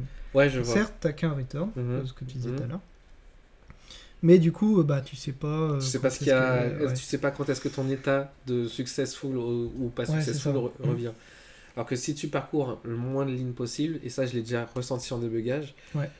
Tu sais que ah c'est bon j'ai pas j'ai mon deny là, je sors là, c'est bon, j'en parle plus. Mm. Je, je vais pas aller voir tout ce qui se fait après Ouais. les ifs et tout ça parce que En plus de ça, pour ceux qui voient pas à quoi ressemble du code, euh, bah, c'est sur un écran d'ordinateur. Donc quand tu passes de la ligne 53 à la ligne 423 en, en une étape, tu essaies de raccrocher les vacances, tu sais même pas comment t'as fait. Et donc tu relis tout ce qu'il y a entre les deux et tu essaies de comprendre ce qu'il y a. Et c'est pas cool. Mm. C'est pas lisible parce que en débugage, tu fais du pas à pas, tu lis, tu lis le code de ligne à ligne et Mm. ben c'est pas cool. Parce que tu scrolles jusqu'à tout en bas de ton fichier et tu comprends pas ce qui s'est passé. C'est ça. Et du coup, ça deviendrait. euh, si. Donc en fait, toutes les conditions vont être inversées. Si je n'ai pas la condition Ouais. globale, je renvoie bad condition. Ouais. Si le nom n'est pas nul, Ouais. je renvoie bad, bad Ouais. name. Si la valeur n'est pas 0, bad value. Si j'ai pas les permissions, je renvoie deny. Et du coup, bah en fait là, on est en return success parce que Ouais. toutes nos conditions étaient inversées. Mm. Donc si on arrive jusque là, bah en fait j'ai juste à renvoyer success parce que tout Yes. est bien passé. Yes, il y a un truc que je. Bon, après, c'est une- pas le cas sur cet algorithme-là, mais euh, il y a un truc que je vois souvent dans le code de Spring, c'est euh, pas mal d'assertions au début des fonctions euh, Ouais, aussi. Et ça, c'est bien parce que du coup, tu as le message clair et explicite de Ah, j'avais pas cette condition-là, je te jette une erreur à ta face. Mhm. Ça, c'est nul, c'est pas bon, c'est négatif, ou euh, je te jette une erreur à ta, à ta place. Là, on est sur des, des cas assez, euh, assez euh, techniques et très profondément écrits dans le, dans le code de Spring. Ouais. Mais je trouve ça cool et j'en fais régulièrement parce que la méthode assert est exposée et utilisable dans les utils de Spring. Et euh, je trouve ça cool parce que euh, au moins quand on a une erreur qui nous pop à la figure, on sait pourquoi. Ouais. Ah oui, c'est parce que bah, à un moment donné, elle a réussi à être négative cette valeur de Ouais, ouais. alors qu'elle devrait pas être négative. Bah, voilà. Ou cette date n'existe Voilà. pas. euh, voilà. Donc voilà, le retour au plus tôt. Yes. Ça fait partie des bonnes pratiques de clean code. Euh, ensuite, je vais te parler un peu de nul. Nul. Nul qui, euh, en informatique, c'est en gros quand on crée une variable euh, qui peut être un chiffre, On parle pas de JavaScript. Hein. Ouais. On parle de Java. ouais, ouais, au sens- même au Mm. sens large. hein. Mm. Une variable, ça peut être un- une chaîne de caractères, donc du texte, Mhm. euh, des chiffres, des décimales, des, tout ce qu'on veut. Et euh, par défaut, il y a une valeur qui s'appelle nul, Ouais. qui est, je pense, dans pratiquement tous les langages de programmation, euh, au terme près. Des fois, c'est nil, nul, Mhm, nil, ou l'é- l'écriture qui est différente. Mais en gros, c'est dire que cette valeur, elle est vide. Ouais. Que, C'est pas zéro, c'est- pas chaîne vide, Ouais, c'est pas moins 1, c'est pas false, ouais. c'est juste indéfini, nul. C'est voilà, c'est inexistant. Ouais. euh. Ah, on parlera pas d'indéfini parce que ça existe euh, ça, mais c'est trop compliqué. Et donc, euh, dans les bonnes pratiques du clean code, c'est éviter au maximum les returns nuls. Enfin, le, le nul. Le nul au, au global. ouais. Parce qu'en fait, euh, donc il y a un peu d'histoire. Euh, ça a été créé en 1965 par Tony Hoare. Et euh, même lui, il dit qu'il regrette le- la création de nul, parce que c'est lui qui l'a créé. Et il dit lui-même I call it my billion dollar mistake. Ouais, c'est vrai, c'est vrai. Ouais, L'objectif pour lui au début, c'était de s'assurer que toute utilisation de référence devrait être absolument sûre, avec une vérification effectuée par le compilateur. Et par facilité de mise en œuvre, il a décidé d'ajouter une référence. Mhm. Donc euh, c'est une erreur qu'il regrette aujourd'hui. L'effet de bord de ce- cette création de variables est, impressionnant parce qu'aujourd'hui, euh, je dirais facilement, non, j'exagère, mais une énorme majorité de product owners euh, de produits euh, dans l'informatique, enfin, dans l'informatique, dans la gest- dans le- qui sont des personnes du métier, hein, qui sont des- qui sont pas des informaticiens, ils veulent juste quelque chose. Une majorité d'entre eux connaissent le ce qu'ils appellent le NPE, Null pointer, Null Pointer Exception. Exact. Et donc qu'ils connaissent ce terme technique ré- révèle à quel point il y a tellement de variables nulles qui existent encore, qui n'ont pas pu être affectées, qui ont été oubliées d'être affectées, ou sur lesquelles on n'a pas mis de valeur, ou on n'est pas encore passé dessus, il n'y a pas eu de traitement sur cette variable. Mm, mm. Des cas qui ne sont pas gérés. Et, C'est ça. et effectivement, ça se comprend. Ouais, c'est ouais, ça a conduit à de nombreuses erreurs. Et Mhm. encore aujourd'hui, on a Mhm, encore ce mhm. genre d'erreurs. Des vulnérabilités, des pannes de systèmes informatiques. Yes. Et donc ça a provoqué des millions de dollars de souffrance et Mhm. dommages pour les Alors, développeurs. C'est pas pour autant que euh, il faut il faut faire des tests euh, à la Oui. foison. Euh, alors quand je dis à foison, c'est que Common Lang de Apache, par exemple si on reste sur du Java, a implémenté cette super méthode qui s'appelle string util isEmpty qui vérifie si la variable est nulle ou vide. Alors Ouais. c'est pratique. Mais ça laisse passer certaines, euh, certains, certains problématiques derrière. Donc, euh, Je vais parler à des solutions. ah, yes. Euh, et du coup, bah, bah, je- je- j'en étais là. Pour remédier à ça, euh, il y a eu plusieurs solutions qui ont été proposées par Java. Donc le isEmpty, Mhm. collection empty list aussi, créer Ouais, des collections vides Mhm. plutôt que les initialiser à. C'est ça. Euh, Ja- Java 5, list of Java 9, Mhm. et euh, des listes qui sont des listes immutables, donc non modifiables. Ouais. C'est C'est- En fait, plutôt que euh, si tu fais une requête qui te renvoie aucun résultat, Ouais. plutôt que de renvoyer Ouais, nul, tu renvoies une, une, liste vide qui n'est pas modifiable. Et ben ça c'est ce que je fais. Ça je suis content de le faire parce Ouais. que déjà ça protège des null pointer exception et ça sert à quoi une null pointer exception si ce n'est que t'embêter en production. bah ouais. ça- Et euh, si jamais il n'y a pas de résultat, bah, c'est juste qu'il n'y a pas de résultat. Mm, a C'est pas zéro, que euh, le résultat n'est pas défini, c'est qu'il n'y a pas de résultat. Mm. Et je suis d'accord avec ça. Et euh, une autre option de, de, de, de solution, j'ai fait exprès de dire une autre option, Ouais. c'est les, les optionnels, Optional. yes, Exactement. qui sont là depuis Java 8 Ouais. et qui la façon, la façon que Tony Hoare aurait dû créer à l'époque. Ouais, du coup maintenant aujourd'hui c'est très verbeux. oui. Avec les optionnels c'est devenu très verbeux. Et du coup, euh, pour expliquer un peu, les optionals, c'est euh, un objet qui encapsule euh, un autre objet. En gros, c'est une sorte de, d'enveloppe protectrice Ouais, pour toutes ça. nos variables euh, qui euh, bah, transforme le, nom de la, le type du nom de la variable. hein. Euh, par exemple, Ouais. au lieu d'avoir un string, on a un optional string. C'est un peu pénible parce qu'on sait jamais si on est sur un optional string ou un string, mais en tout cas, l'optional c'est bien parce qu'en fait, on sait, jamais, on sait toujours qu'il n'y aura pas de null pointer dessus. C'est ça. Et que du coup, ça, te pe- ça donne accès à des méthodes. donc, ta variable qui est un optional et Mhm. puis un string. Euh, string, c'est chaîne de caractères. Euh, c'est. Euh, T'as des méthodes du, du type if present euh, Ouais. ou isempty, Oui. donc qui permet de contrôler justement si t'as bien récupéré ta valeur ou pas. Et même, tu as un optionnel super pratique qui dit si jamais je suis vide, alors le comportement par défaut, c'est de renvoyer une chaîne vide. Et ça, c'est bien. Euh, parce que si jamais, par exemple, je fais un optional of nullable, qui est une méthode que j'utilise souvent, euh, en Java, bien sûr, euh, je lance ma requête dans ce of nullable, et si le résultat de ma requête est nul, alors il y a un point else, retourne-moi un tableau vide. Ouais. Et ça, c'est cool, parce que c'est plus joli. Parce que Ça permet de gérer la condition directement. Ouais, et parce que c'est plus lisible qu'une ternaire. Ah, je vais pas expliquer ce que c'est qu'une ternaire. Non, je... c'est plus if. logique qu'un if, ouais. Euh, c'est plus logique qu'un if et plus joli qu'un if parce que ça tient sur une ligne et que c'est ça. Euh, je veux ça, sinon renvoie ça. C'est ça. Et, mais faut faire attention avec les optionales parce que ça doit être uniquement dans les retours de fonction. Et Ouais, tu dois pas mettre d'optional dans les arguments ouais, ou euh, des attributs de classe ou Ouais. parce que c'est pas sérialisable. ouais, exactement. Il y a le nombre de personnes qui ont mis des optionnels dans les caches. Ouais, arrête dans la cache. Les caches sont un endroit qui est sérialisé. euh, c'est pour euh, juste mémoriser quelque chose dans la mémoire de l'ordinateur. Et donc c'est persisté sur le disque dur. Et donc un optionnel n'est pas persistable sur un disque dur Mhm. parce qu'on ne sait pas si ça existe vraiment ou pas. Donc il ne faut pas les sérialiser dans les caches, s'il vous plaît. Et euh, mon dernier point, c'est les commentaires Ouais, dans le code. Ouais, Euh, là, j'ai carrément repris tout l'extrait de l'article parce que je... c'était très bien expliqué, j'avais rien d'autre à dire. Alors, ne pas commenter un code incompréhensible, le rendre compréhensible. Ça, c'est- Ouais, je pense que c'est la ça c'est règle numéro une. Ça, ça, ça.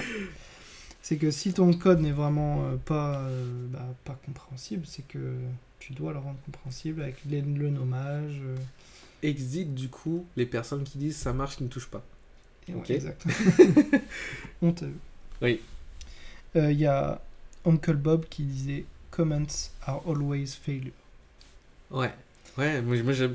Alors, la légende de code auto-commenté, je me fais critiquer là-dessus. Je me suis déjà fait faire critiquer là-dessus. Sur. euh, moi, je fais pas de commentaires, je fais du code auto-commenté. Euh, parce que j'essaie de faire du code au plus lisible, euh, c'est-à-dire qui est plutôt fonctionnel qu'autre chose. Et les gens, quand ils voient mon code, ils le trouvaient, ça, ça, arrive de, ça arrive de moins en moins, ils le trouvaient pas assez aéré parce que pas assez de commentaires. Euh, je suis pas d'accord là-dessus. Si Mm. jamais j'arrive à ne pas mettre de commentaires, c'est que justement il arrive à être lisible. Sauf qu'après, des fois, je suis d'accord, je suis un peu trop sûr de moi sur le nom de certaines méthodes. Et là, je pars en vrille des fois sur la créativité des noms, des noms des méthodes. Donc, oui, bien Mm. sûr. Mais si jamais je peux éviter les commentaires, je le fais. Parce que justement, les commentaires, ils mentent, ils vieillissent mal, Mm. ils sont pas refactorables. Mm. Euh, c'est- S'il y a un développeur qui vient, qui déplace une ligne de code, ça tombe, le commentaire, Ouais. il sera plus lié à la Ouais. ligne et ça fout le bordel. Euh, ça montre l'échec de l'utilisation d'un bon nom. Parce que des fois, tu mets un commentaire sur Ouais. une variable en disant c'est le délai en jour. Ouais. Ça veut dire que ton nom, il n'est pas bien nommé, Ah ouais. le nom de ta variable. La création d'une abstraction. Ouais. Euh, le découpage en méthode à attention unique. Quand tu dis cette méthode, elle fait ça et ça, Mhm. ça veut dire que ta méthode a plusieurs intentions et du Donc, coup, tu n'as pas coup, respecté le- ouais. les bonnes pratiques. Donc, euh, le seul, euh, les, seuls cas, entre guillemets, c'est peut-être pas les seuls, mais où on peut utiliser des commentaires, c'est des explications que tu peux pas traduire dans, dans les variables ou dans le code Ouais. directement. La Javadoc, des algorithmes mathématiques, Mhm. euh, des contournements de bugs, des, les copyrights, euh, les trucs comme ça. J'en vois un commentaire très euh, que je- sur lequel je retourne tout le temps de toute façon. C'est euh, pat- euh, pattern, pattern, je crois que c'est la classe pattern ou pattern format. Ouais. Peu importe. En tout cas, c'est une. Tout ce qui gère les regex. hein. Ouais. Ouais. Euh, non pas non pas les regex, mais le formatage de dates. Le ouais le formatage de dates surtout. Euh, Ouais, mais ça, par exemple, le formatage de date ou les, euh, bah, les, les regex, c'est Mhm. des, des commentaires qui peuvent être utiles. Ouais, Dire, bah voilà, ça. on attend ça comme résultat, un exemple ou. euh, Et là, je trouve ça ultra pertinent d'avoir un commentaire dessus ça. parce que tu t'as des, des, des symboles que tu peux mettre dans tes arguments qui sont essentiels, mais que tu vas pas décrire dans tes noms de variables. Par exemple, le pourcent D pour la, la date, le pourcent machin truc pour euh, Ouais, ouais. Y, Y, Y, D, D, D, D, D, M, M, M, par exemple, pour Ouais, dire ouais. euh, je veux un ISO euh, 9000, euh, je sais pas comment ça s'appelle, pour le bon format de la date pour qu'il soit beau et clair. Euh, ça, j'ai besoin d'une documentation là-dessus. Après, savoir que quand je fais un parse, ça va parser ma chaîne de caractères pour la transformer en date. Et quand je fais un format, ça va formater mater ma date objet en, en string pour que ça soit affiché correctement. Ça, je m'en moque. Mm. Honnêtement, je m'en moque parce que ça reste assez explicite.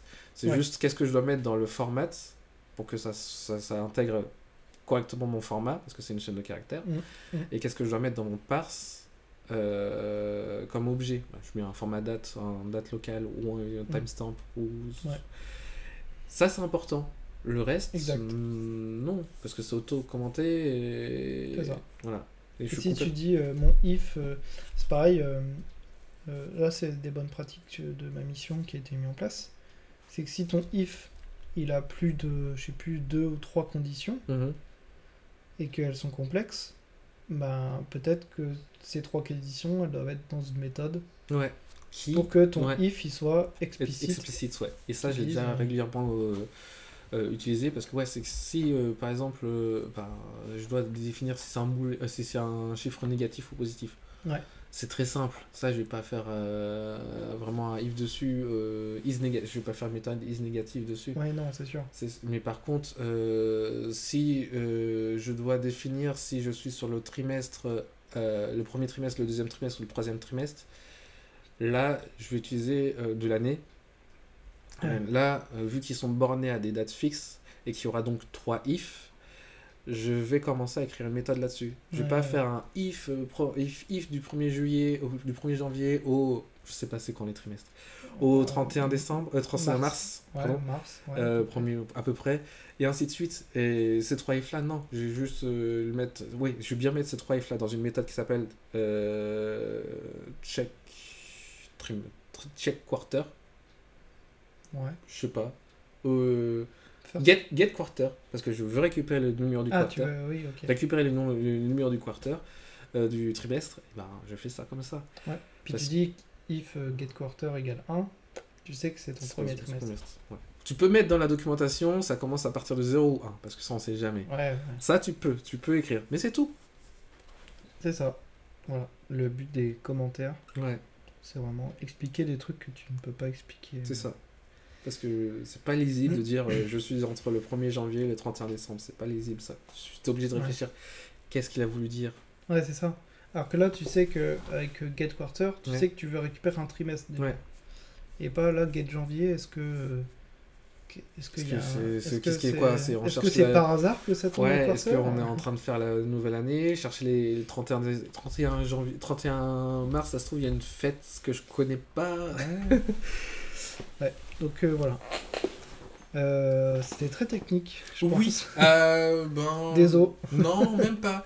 Enfin, j'ai j'ai clairement envie de faire écouter ça à des, des gens non techniques parce que c'est très important, parce que ça définit aussi pourquoi des fois on, On se casse la tête. on se tripote la nuit sur certains, certains PO, certains chefs de projet se tripoter la nuit sur du technique.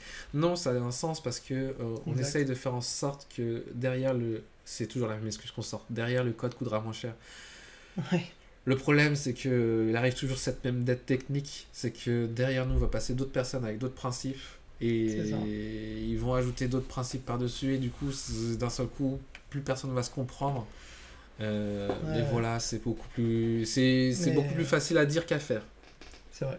Mais je pense qu'il faut le vivre des cas où euh, tu te casses la tête euh, Mhm. sur du code Mhm. incompréhensible, etc. et tu perds des journées. J'ai envie de faire ça. la- la- cette expression que font là. Mhm. Mais c'est vrai parce qu'il y a du vécu sur du Ouais. code legacy comme on l'appelle. C'est ce bon vieux code euh, écrit par des millions de personnes, non, une vingtaine de personnes, incompréhensible aujourd'hui parce qu'on ne sait plus pourquoi il est Mhm. là. Mhm. Il n'est pas commenté. Euh, il fait 700 lignes de long.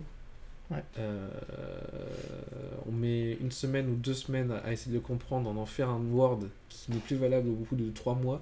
Ouais. Euh, c'est très frustrant. Donc ouais. Et euh, ça fait vachement gagner du temps Ouais. par la suite. Et moi, je l'ai vu sur ma mission actuelle. Je, enfin, la plupart du temps, parce que là, euh, tout- toutes les bonnes pratiques de Clean Code, c'est assez récent. Mhm. Euh, donc, euh, en fait, on passe plus de temps à essayer de faire des refactos, etc. Ouais. Enfin, on prend du temps pour le faire, en plus de ce qu'on fait. Et donc, dans les PR, maintenant, tout le monde essaye de donner les bonnes pratiques, on a des règles, etc. Ouais. Euh, donc ça, c'est bien, c'est en train d'évoluer. Et à un moment, je suis passé dans, dans du code qui était récent, et j'ai fait Wow, wow, wow, wow, attends, j'ai tout compris d'un coup. Waouh, c'est beau. C'est ça, ça, tout, ça glisse, euh, c'est Ouais, cool. euh, Il y avait une petite musique. euh, J'étais vraiment bien. je, je, je comprends, je comprends parfaitement, je l'ai vécu aussi euh, ces, derniers, ces derniers temps. Et... Et du coup, c'est encore plus motivant. Bah, comme je disais tout à l'heure, c'est motivant aussi pour, Mm. pour le dev de Bah ouais. du code. Ouais. On dit, cette classe-là, je l'aime bien. Ah, on est Ouais. bien ici. Ouais, c'est ça. Ouais, mais très intéressant comme sujet. euh, J'espère que ça intéressera aussi euh, beaucoup, euh, même les non techniques. Et chers messieurs, les, les CP, vous êtes de moins en moins nombreux dans le monde actuel moderne de la transformation digitale, la transforma- transformation des doigts, transformation numérique. Laissez-nous nettoyer un peu le code et essayer de. Laissez-nous mettre à la poubelle le vieux code pourri. Mm. C'est pas grave s'il y a des millions d'euros qui se perdent, mais juste pour notre santé mentale. juste pour notre santé mentale, on ne comprend pas ce qui est écrit là. Parce qu'on ne vaut pas des millions. c'est ça. C'est ça. Ah, bien, bien, Voilà. bien. Euh... J'ai fini euh, toutes mes feuilles.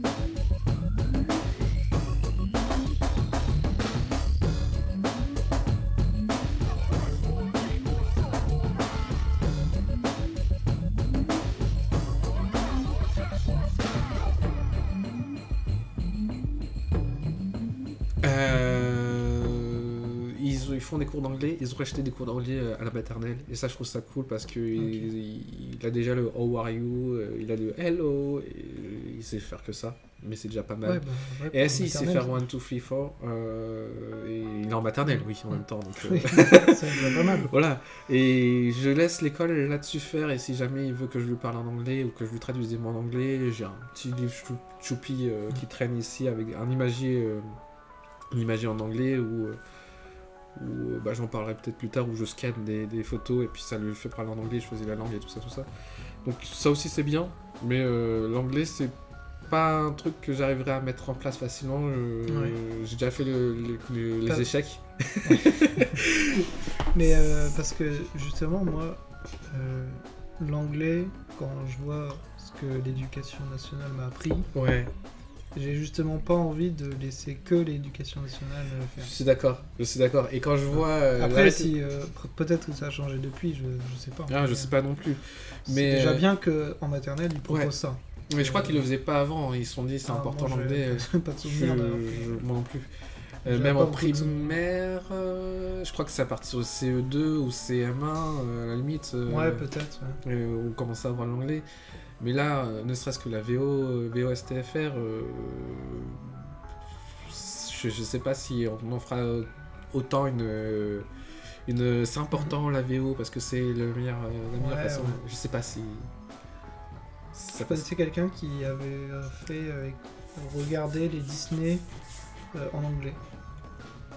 Mais euh, tu sais, des Disney que le petit connaissait par cœur, qui Mhm. regarde tout le temps le même, tout le temps, et ben de temps en temps il mettait en anglais. Ouais. Et euh, de toute façon, il connaît l'histoire, il sait machin, presque. Et puis c'est la télé. dialogue. À partir du moment où c'est Ouais, la télé, ça. hypnotise donc. euh, Oui, c'est vrai. Et... Mais du coup, c'est ouais, pour l'intégration. Mais ça c'est ça c'est pas bête du tout et euh, on n'a pas assez on change à chaque fois de, de, de, de- de dessins animés. On n'a Ouais. pas assez répété les certains dessins animés pour les passer. euh. C'est vrai que le temps qu'il regarde tout Disney, euh, Bah il y a plus il y a de plus en plus de Disney. euh. Mais je Ouais, sais ouais, pas, ouais. ça c'est pareil, c'est un truc, je ne sais pas s'il va rester ancré sur du Roi Lion ou sur du sur nos dessins animés à nous ou s'ils vont plutôt s'axer sur les nouveaux euh, Raya. Mm. Très joli Raya. Un peu expéditif mais très joli.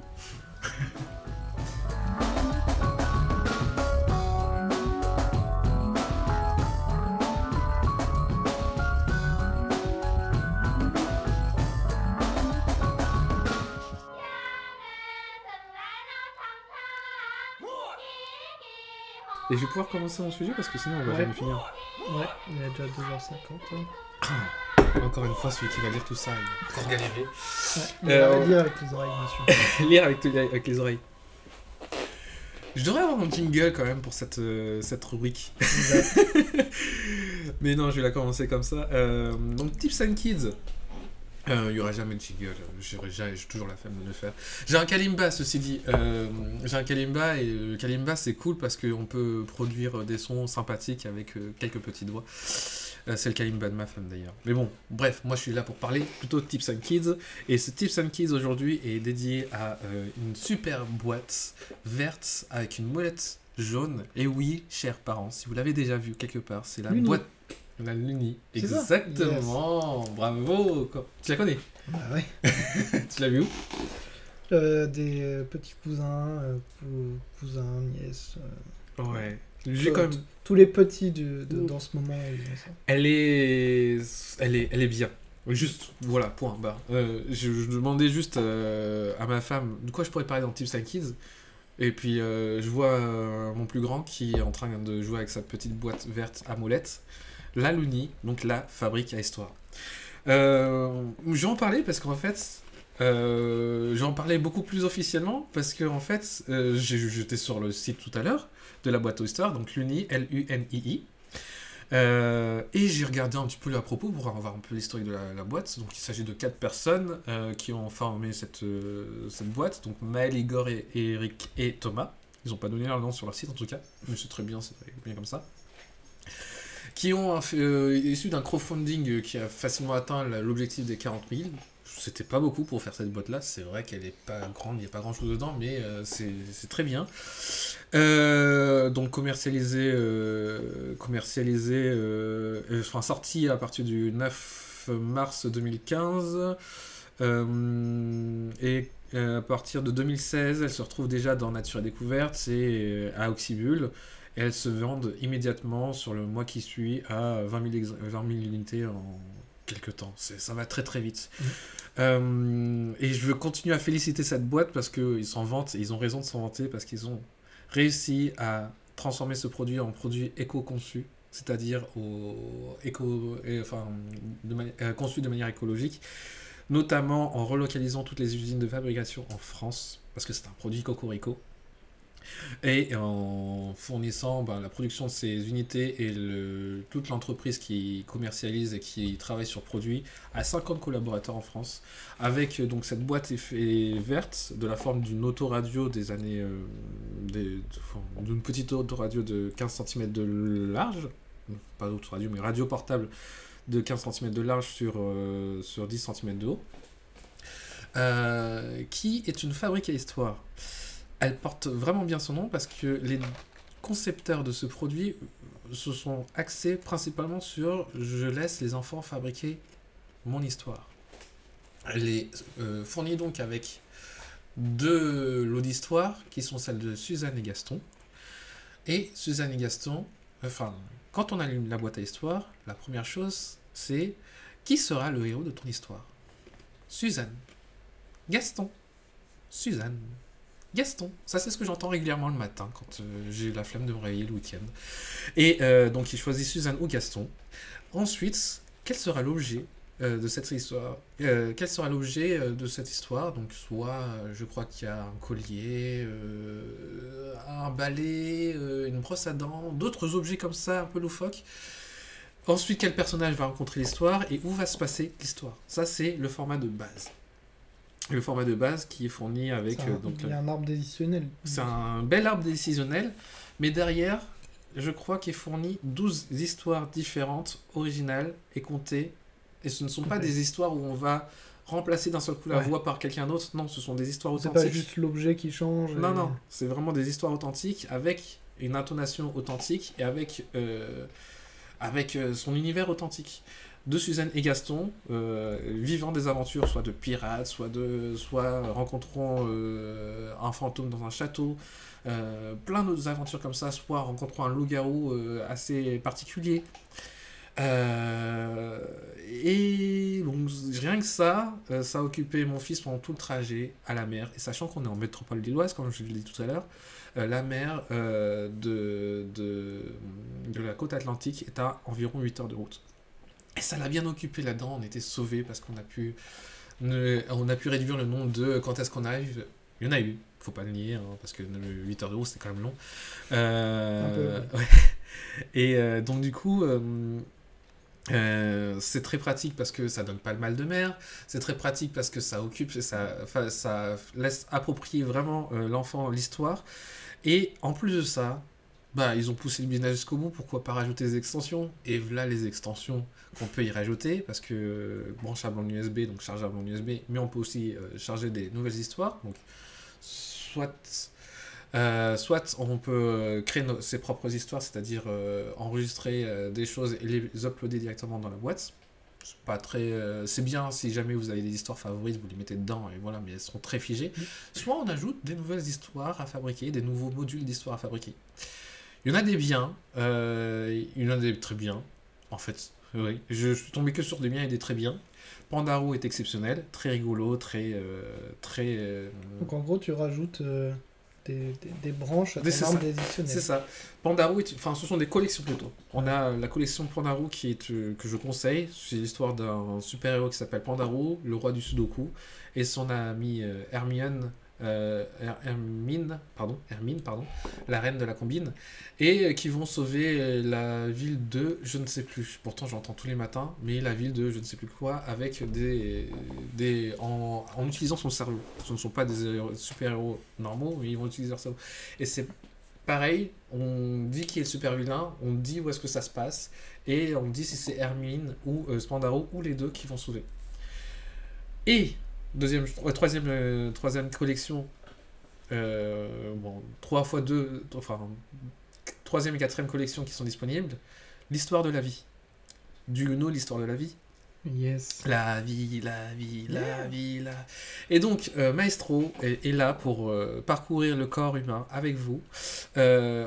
Vous décidez où vous allez. Est-ce que vous allez dans le système nerveux ou dans euh, l'estomac ou euh, aller voir euh, à quoi ressemble euh, un microbe ou quoi que ce soit vous, vous laissez l'enfant naviguer dans l'endroit du corps possible. Et l'autre collection donc, de l'histoire de la vie aussi, c'est les cinq sens. Donc il y a le corps humain et les cinq sens qui sont disponibles. Euh, Donc là, c'est plus un aspect éducatif tout en étant sur c'est ça. Et l'histoire est très bien, euh, toujours, euh, toujours dans la même dimension que l'histoire de la vie, c'est-à-dire essayer de vulgariser Ouais. euh, le fonctionnement du corps tout en étant ultra précis comme l'était l'histoire de la vie, et comme Ouais, l'est ouais, toujours l'histoire de la vie. Et bah, il l'a fond dedans. Il y a d'autres trucs un peu plus risqués comme la mythologie grecque où on parle des visages, des, des visas, des, des visages, pardon, des visages de tête, euh, parce qu'on parle vraiment de vraie mythologie nordique, Ouais, ouais, ouais. de vraie mythologie grecque. C'est vrai qu'il y a des trucs, ça peut être un peu trash. Voilà, et ils y vont. euh, ils y vont pas de main morte sur l'addiction, enfin sur, euh, sur la, la- la façon de raconter l'histoire. Je trouve ça un peu dommage, mais en même temps, c'est c'est historique, quoi. C'est Mm, mm. enfin historique entre guillemets. C'est voilà. Mais euh, voilà, pareil, il y a d'autres trucs sur le sur le roi Arthur. Et... De belles collections, bravo en tout cas Looney, Euh, vous avez complété une super belle collection, vous vous occupez mon fils régulièrement. Petit bémol, si jamais vous m'entendez, est-ce que vous pouvez essayer de soit renforcer la molette, soit m'envoyer une nouvelle boîte Parce que ça fait trois fois qu'on soude la molette sur le, sur le circuit et je crois que là ça va commencer à lâcher et ça commence à. Voilà.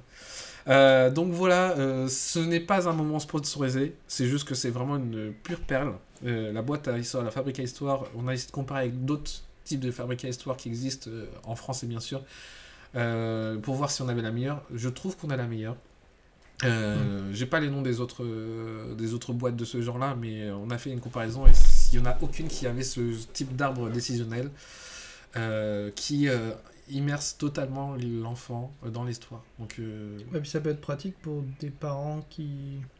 Enfin, je sais pas, moi j'ai une image de. Des parents qui racontent une histoire le soir ou ouais, quoi. je le fais. ouais. Et euh, bah, des fois, t'as peut-être pas le temps, t'as peut-être pas. euh, Ouais, oui, alors moi, j'en ai fait un rituel. J'en ai clairement fait un rituel de la boîte à histoire. Sauf que là, il y a des fois où je me fais remplacer par la boîte à c'est ton ego qui parle. là. je me suis co- complètement remplacé parce que les histoires sont rigolotes, sont intéressantes et parfois sont longues, beaucoup plus longues que les histoires que je peux raconter ce soir parce qu'on Mm. n'est pas là pour rester deux heures. Ouais. Euh, et donc, euh, si jamais je me fais avoir par la boîte à histoire, euh, c'est vexant. Mais voilà, des fois je me dis, bon, bah, tu restes avec la boîte à histoire et je redescends et tu te Mm. débrouilles. Donc, pour certains parents qui n'ont pas la fibre, qui n'ont pas la plus grande bibliothèque du monde, euh, ça peut être bien aussi. Euh, Ouais, voilà. ouais, ouais. Ouais, ma nièce, elle, en- elle en a une et le soir, elle se met une histoire et quand c'est fini, elle l'éteint, elle le pose et puis elle C'est ça, c'est une petite radio euh, pratique pour les enfants et même le matin, nous, euh, enfin, ils l'utilisent et c'est c'est pratique. Au lieu de Du coup, tu peux, euh, si euh, tu, tu racontes régulièrement une histoire que Ouais. toi t'as inventée, tu peux l'enregistrer et la mettre dedans. J'hésite à mettre le, un petit PDG là-dedans. C'est ce que j'allais dire. T'as lu dans mes pensées. Tu mets un petit PDG là, pendant deux heures Voilà, ouais. et comme ça il pourra faire du Et en clip plus, maintenant, ouais. et en plus, on commence à les chapitrer, donc du coup, euh, c'est pareil, il va pouvoir passer d'un chapitre à un autre facilement. Voilà, euh, gros pouce vert euh, à Looney, Mm, euh, foncé, c'est peut-être un peu. Je sais pas si c'est cher ou pas, moi je fais même plus attention tellement c'est plaisant et qu'il en, tire euh, des bons moments euh, grand bout. Euh, les lots sont par contre à 9, les lots d'histoire supplémentaires sont en moyenne entre 9 et 15 euros euh, pour. euh, et il y a la durée à chaque fois, donc pour euh, parfois une heure voire deux heures d'histoire en plus euh, au total. ouais. Donc euh, une douzaine d'histoires différentes en plus. Euh, je trouve Ça, ça, encore. hein, trouve. raisonnable. Ouais. Ouais. La boîte, je sais plus du tout le prix d'origine. Je, voilà. Euh, doit- Peut-être je sais pas. 100, 100 euros, non, 80, oh, non, moins de 100 euros, ça c'est sûr. Euh, je crois que c'est 80. Entre 50 et 80 euros. Entre 50 et 80 euros, ouais. Je pense, ouais. Euh, mais foncez. Ouais. Bah, moi, c'était un truc. bah, for- forcément, j'ai pas acheté là maintenant. Ouais. Mais euh, c'est pareil, j'ai eu que des retours positifs. Ouais. Et là, tu confirmes encore les choses. Et on avait prévu de, de, de, de l'acheter. Bah euh, ouais. il-. J'étais sceptique vraiment de cette histoire de composer aux histoires, j'y croyais pas du tout. Mm. Mais, euh, Mais clairement, ouais, je, je savais pas le détail de, ça, de, que ça marchait un peu comme arbre décisionnel. Et que... Euh, c'est eux qui choisissent, d'où le nom Fabrique à Histoire. Ouais, que... bah, je pensais que c'était du bluff encore une fois. Ouais. Je me suis dit, euh, oui, bon, c'est pour les enfants, ils vont pas Ouais. faire. euh, il y a, choses, il y a euh, cinq histoires, et puis tu choisis. Voilà, c'est euh, ça. cinq, quoi. c'est pour les enfants, quoi. Mais même si euh, techniquement ça reste la même chose, je pense que l'enfant, il a l'impression que c'est lui qui a Ouais. choisi et c'est lui qui a vraiment fabriqué l'histoire. Mm. Et je pense que pour- c'est ça aussi le plus et que les enfants adorent, c'est que ils ont l'impression que de, de maîtriser le truc. C'est, c'est... Et m'inclut là-dedans, des fois, il vient me voir, me dit, tu veux quoi? Tu veux qui Gaston ou euh, Suzanne? Ouais.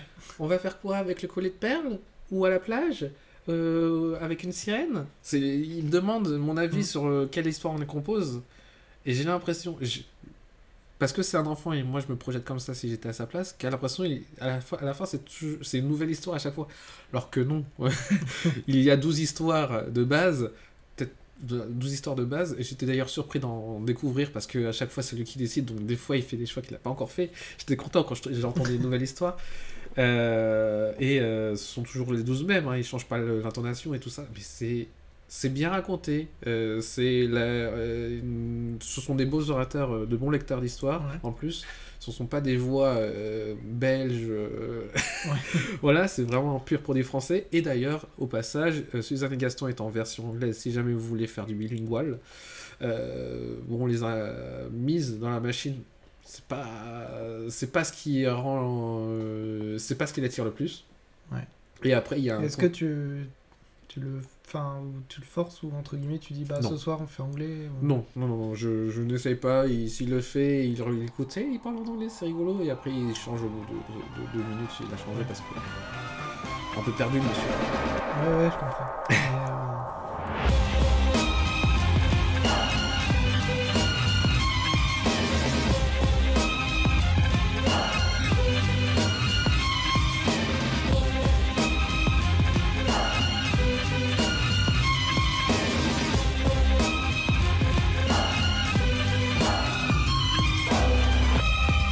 Eh ben, on a dépassé les 3 bah, voilà, Ouais. ça y est, c'est notre première fois. Du coup, on enchaîne sur une conclusion. Ouais, yes. Euh, Bon, encore un bon moment, hein, écoute. Bah ouais, euh, toujours un plaisir. On s'affine, il a plu, euh, il y a eu de la voiture. On a parlé de quoi? On a parlé de cache-cache. De cache-cache, Ouais. De-. De tech lead. de tech lead, de beaucoup de dev. On a parlé Ouais. beaucoup de dev. J'espère que ça ne rebutera pas euh, les papas et les geeks euh, qui attendaient des jeux vidéo. Aujourd'hui, pas trop de jeux vidéo à part le geocaching, hein, ça reste un jeu quand même. Ouais. Euh, mais c'était cool quand même. Euh, voilà. À un moment donné, je me dis, est-ce que je vais me lasser de faire ces podcasts? C'est con, pas encore aujourd'hui. Ah non, Pas encore aujourd'hui, je m'en fous s'il y a personne qui m'écoute, mais j'aime bien. Ouais. En plus, euh, il y a ma femme qui court avec euh, le podcast qui dit que c'est bien, c'est qu'elle prend le plaisir de m'écouter.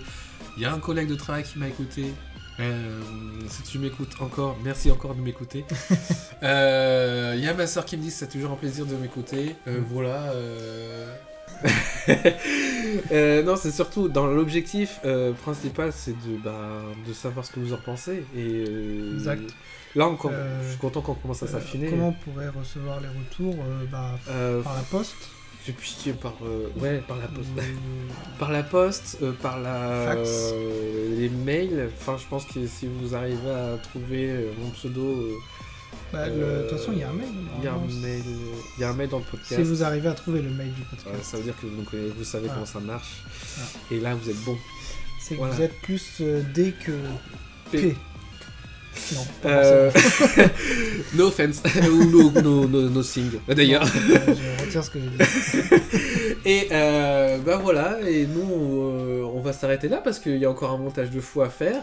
Bah ouais. Et d'ici là. Et puis il y euh, a, il y a, euh, une boule à entretenir.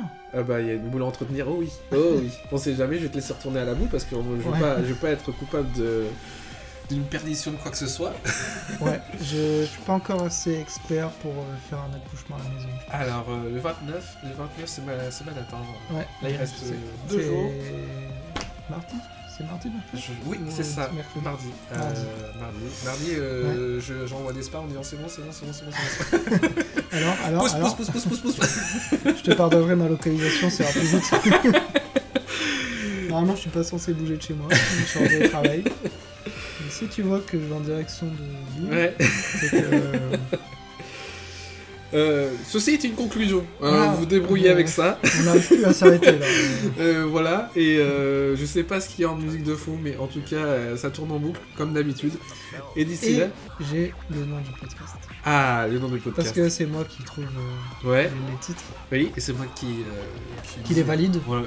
Qui, qui en propose un autre Voilà, Ouais. vas-y. Comme c'est le numéro 3, Ouais, je propose le cheval de 3. Le cheval de Troie, parce qu'on sait pas ce qu'on y trouve. Et euh, c'est vrai que je savais pas trop quoi y trouver aussi, et ça marche avec le cache-cache.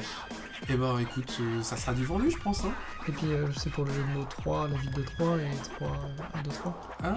Ah, ah, ah, j'avais pas compris du tout. oui, non. Ah. ok. Bah, des fois, j'essaye de faire des jeux de mots. Des Ouais. jeux de mots. Des- C'est un calembour en euh, fait, je comprends le. Le 2, du coup, je sais plus. Ah, le 2, c'est. euh, Non, moi, je t'avais proposé R2D2, Alors, je sais plus. Mais si. Parce qu'en plus, on parlait d'espace. On l'a pas Ouais, on ouais. Ouais, je couperai peut-être en Mais parce qu'on n'a pas dit au revoir en fait. Ah oui, c'est vrai. Bon, salut. Et bah, sur ce, on Ouais. vous fait des gros bisous et. Bisous, à plus, à bientôt. Et ciao! Euh, au prochain.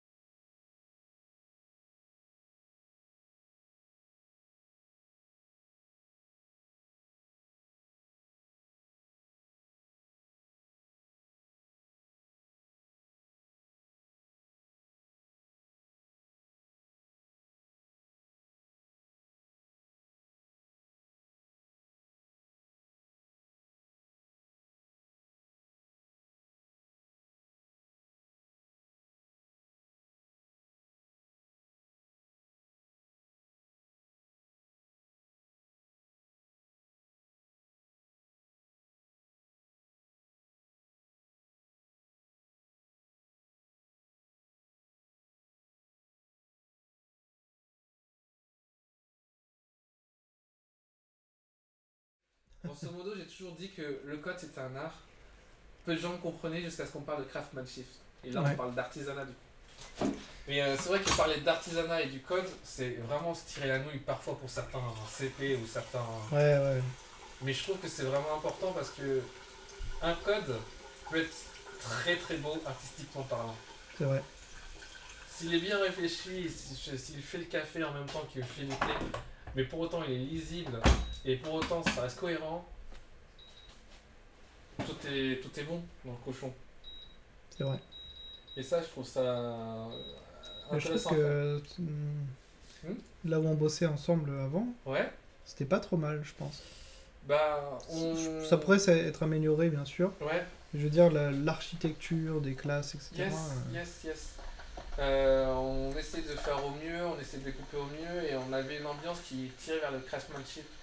Et Ouais. euh, c'était intéressant parce qu'une fois qu'on a quitté, que j'ai que j'ai- cherché des entretiens ailleurs euh, de, de cette ancienne boîte, euh, ce qui est intéressant, c'est que euh, je leur ai dit ma façon de voir les choses, la, la- la façon de coder les choses, et ils m'ont dit mais c'est du craftsmanship en fait ce que tu fais. euh. Ouais. Oh Ouais, peut-être. Moi, j'appelle ça l'artisanat du code. Je veux du Ouais. beau code. Et en fait, j'avais l'air un peu bête parce que le craftsmanship, c'est quelque chose voilà, qui a émergé, euh, je sais pas, euh, dans les années 2000, euh, de- 2012 peut-être, un truc comme ça, il y a longtemps, peut-être il y a 10 ans. Et je connaissais pas du tout et j'arrêtais pas d'en parler à mes différents clients en disant mais si je fais de l'art, moi je fais pas du code.